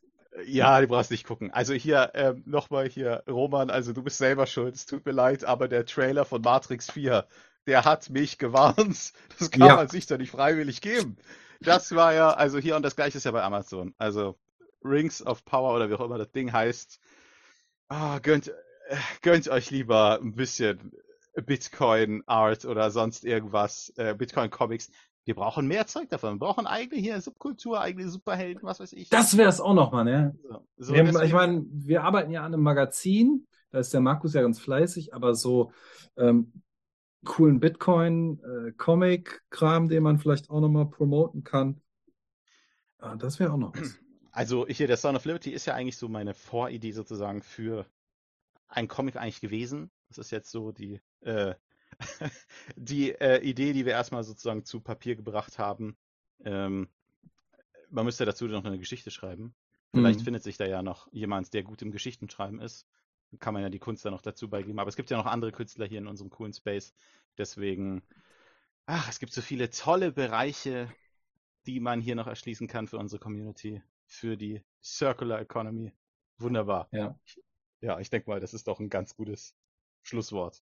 Ein Schlussplädoyer und Ja. damit kann man eigentlich nur sagen, ähm, solltet ihr die Möglichkeit haben, diesen Podcast in einer App eurer Wahl zu bewerten, dann tut das gerne mit Sternchen und Kommentar oder verlinkt das Ganze auch an Leute, die mit dem Content schon was anfangen können. Nutzt äh, Podcast-Apps 2.0. Und wer Bock hat, kann noch mal ein bisschen boostern auf eine andere Art und Weise. Ansonsten, ja, würde ich sagen, Satzstapeln notlaufen lassen, Lightning-Channels öffnen. Die Preise sind ja gerade relativ günstig und wie der Wetterbericht sagt, geht das auch gerade ganz entspannt und flockig. Und von meiner Seite sage ich schon mal äh, Danke, Lawrence. War schön mit dir heute Abend. Gerne doch. Und ja, bis das nächste Mal. Auf Wiederhören. okay, there's proof of work, but what about proof of stake, proof of space, proof of distributed stake, proof of burn, proof of space time, proof of pick your word, you know? And it's, they're building up this zoo of, you know, clusterfuck concepts and act as if it was an alternative to proof of stake. And it's uh, to proof of work. And it's absolutely not, you know, proof of stake should be called just trust me, bro, because that's what it is. Like, it- absolutely. No, one, I'm not kidding. It's 100% true. You know, it's like someone makes up some bullshit, something completely untethered from reality, no proof whatsoever that this is what actually happened. And, and it's just like, yeah, trust me. I signed off on it with my private key. And so you should trust me that this actually happened. I can create a separate history that looks as good as the other history. Like, and, and like, make no mistake that the problem about this all is to understand what I'm saying and to, to understand how flawed proof of stake is. You have to understand proof of work first and you have to deeply Mm. understand it. And then it becomes obvious why proof of stake is, is Mm. So terrible. God, that's such a good point. There's no way to get it. No, there's no way the, in the opposite direction. I mean, And the you- problem is, is that I would be willing to bet that 95% of people, even in Bitcoin, don't truly understand proof Oh, of yeah, work. yeah. No, definitely. And definitely. I mean, I, I could even say I'm probably on board that in some capacity because there's so many there's so many parts of like I've got a complete blind spot when it comes to mm. code and understanding that at a granular level, like no idea. Yeah, so I'm yeah, trusting some people in this I, case in order I honestly don't think, shit. Gigi, I don't think I fully, I'd spent hours studying proof of work. I mean, h- probably Hmm. hundreds of hours. I don't think I, and who knows, I may not be there yet, but I don't think I really got the significance until you explored time in relation to it. That was Like a the huge time for me piece was a huge plug for me.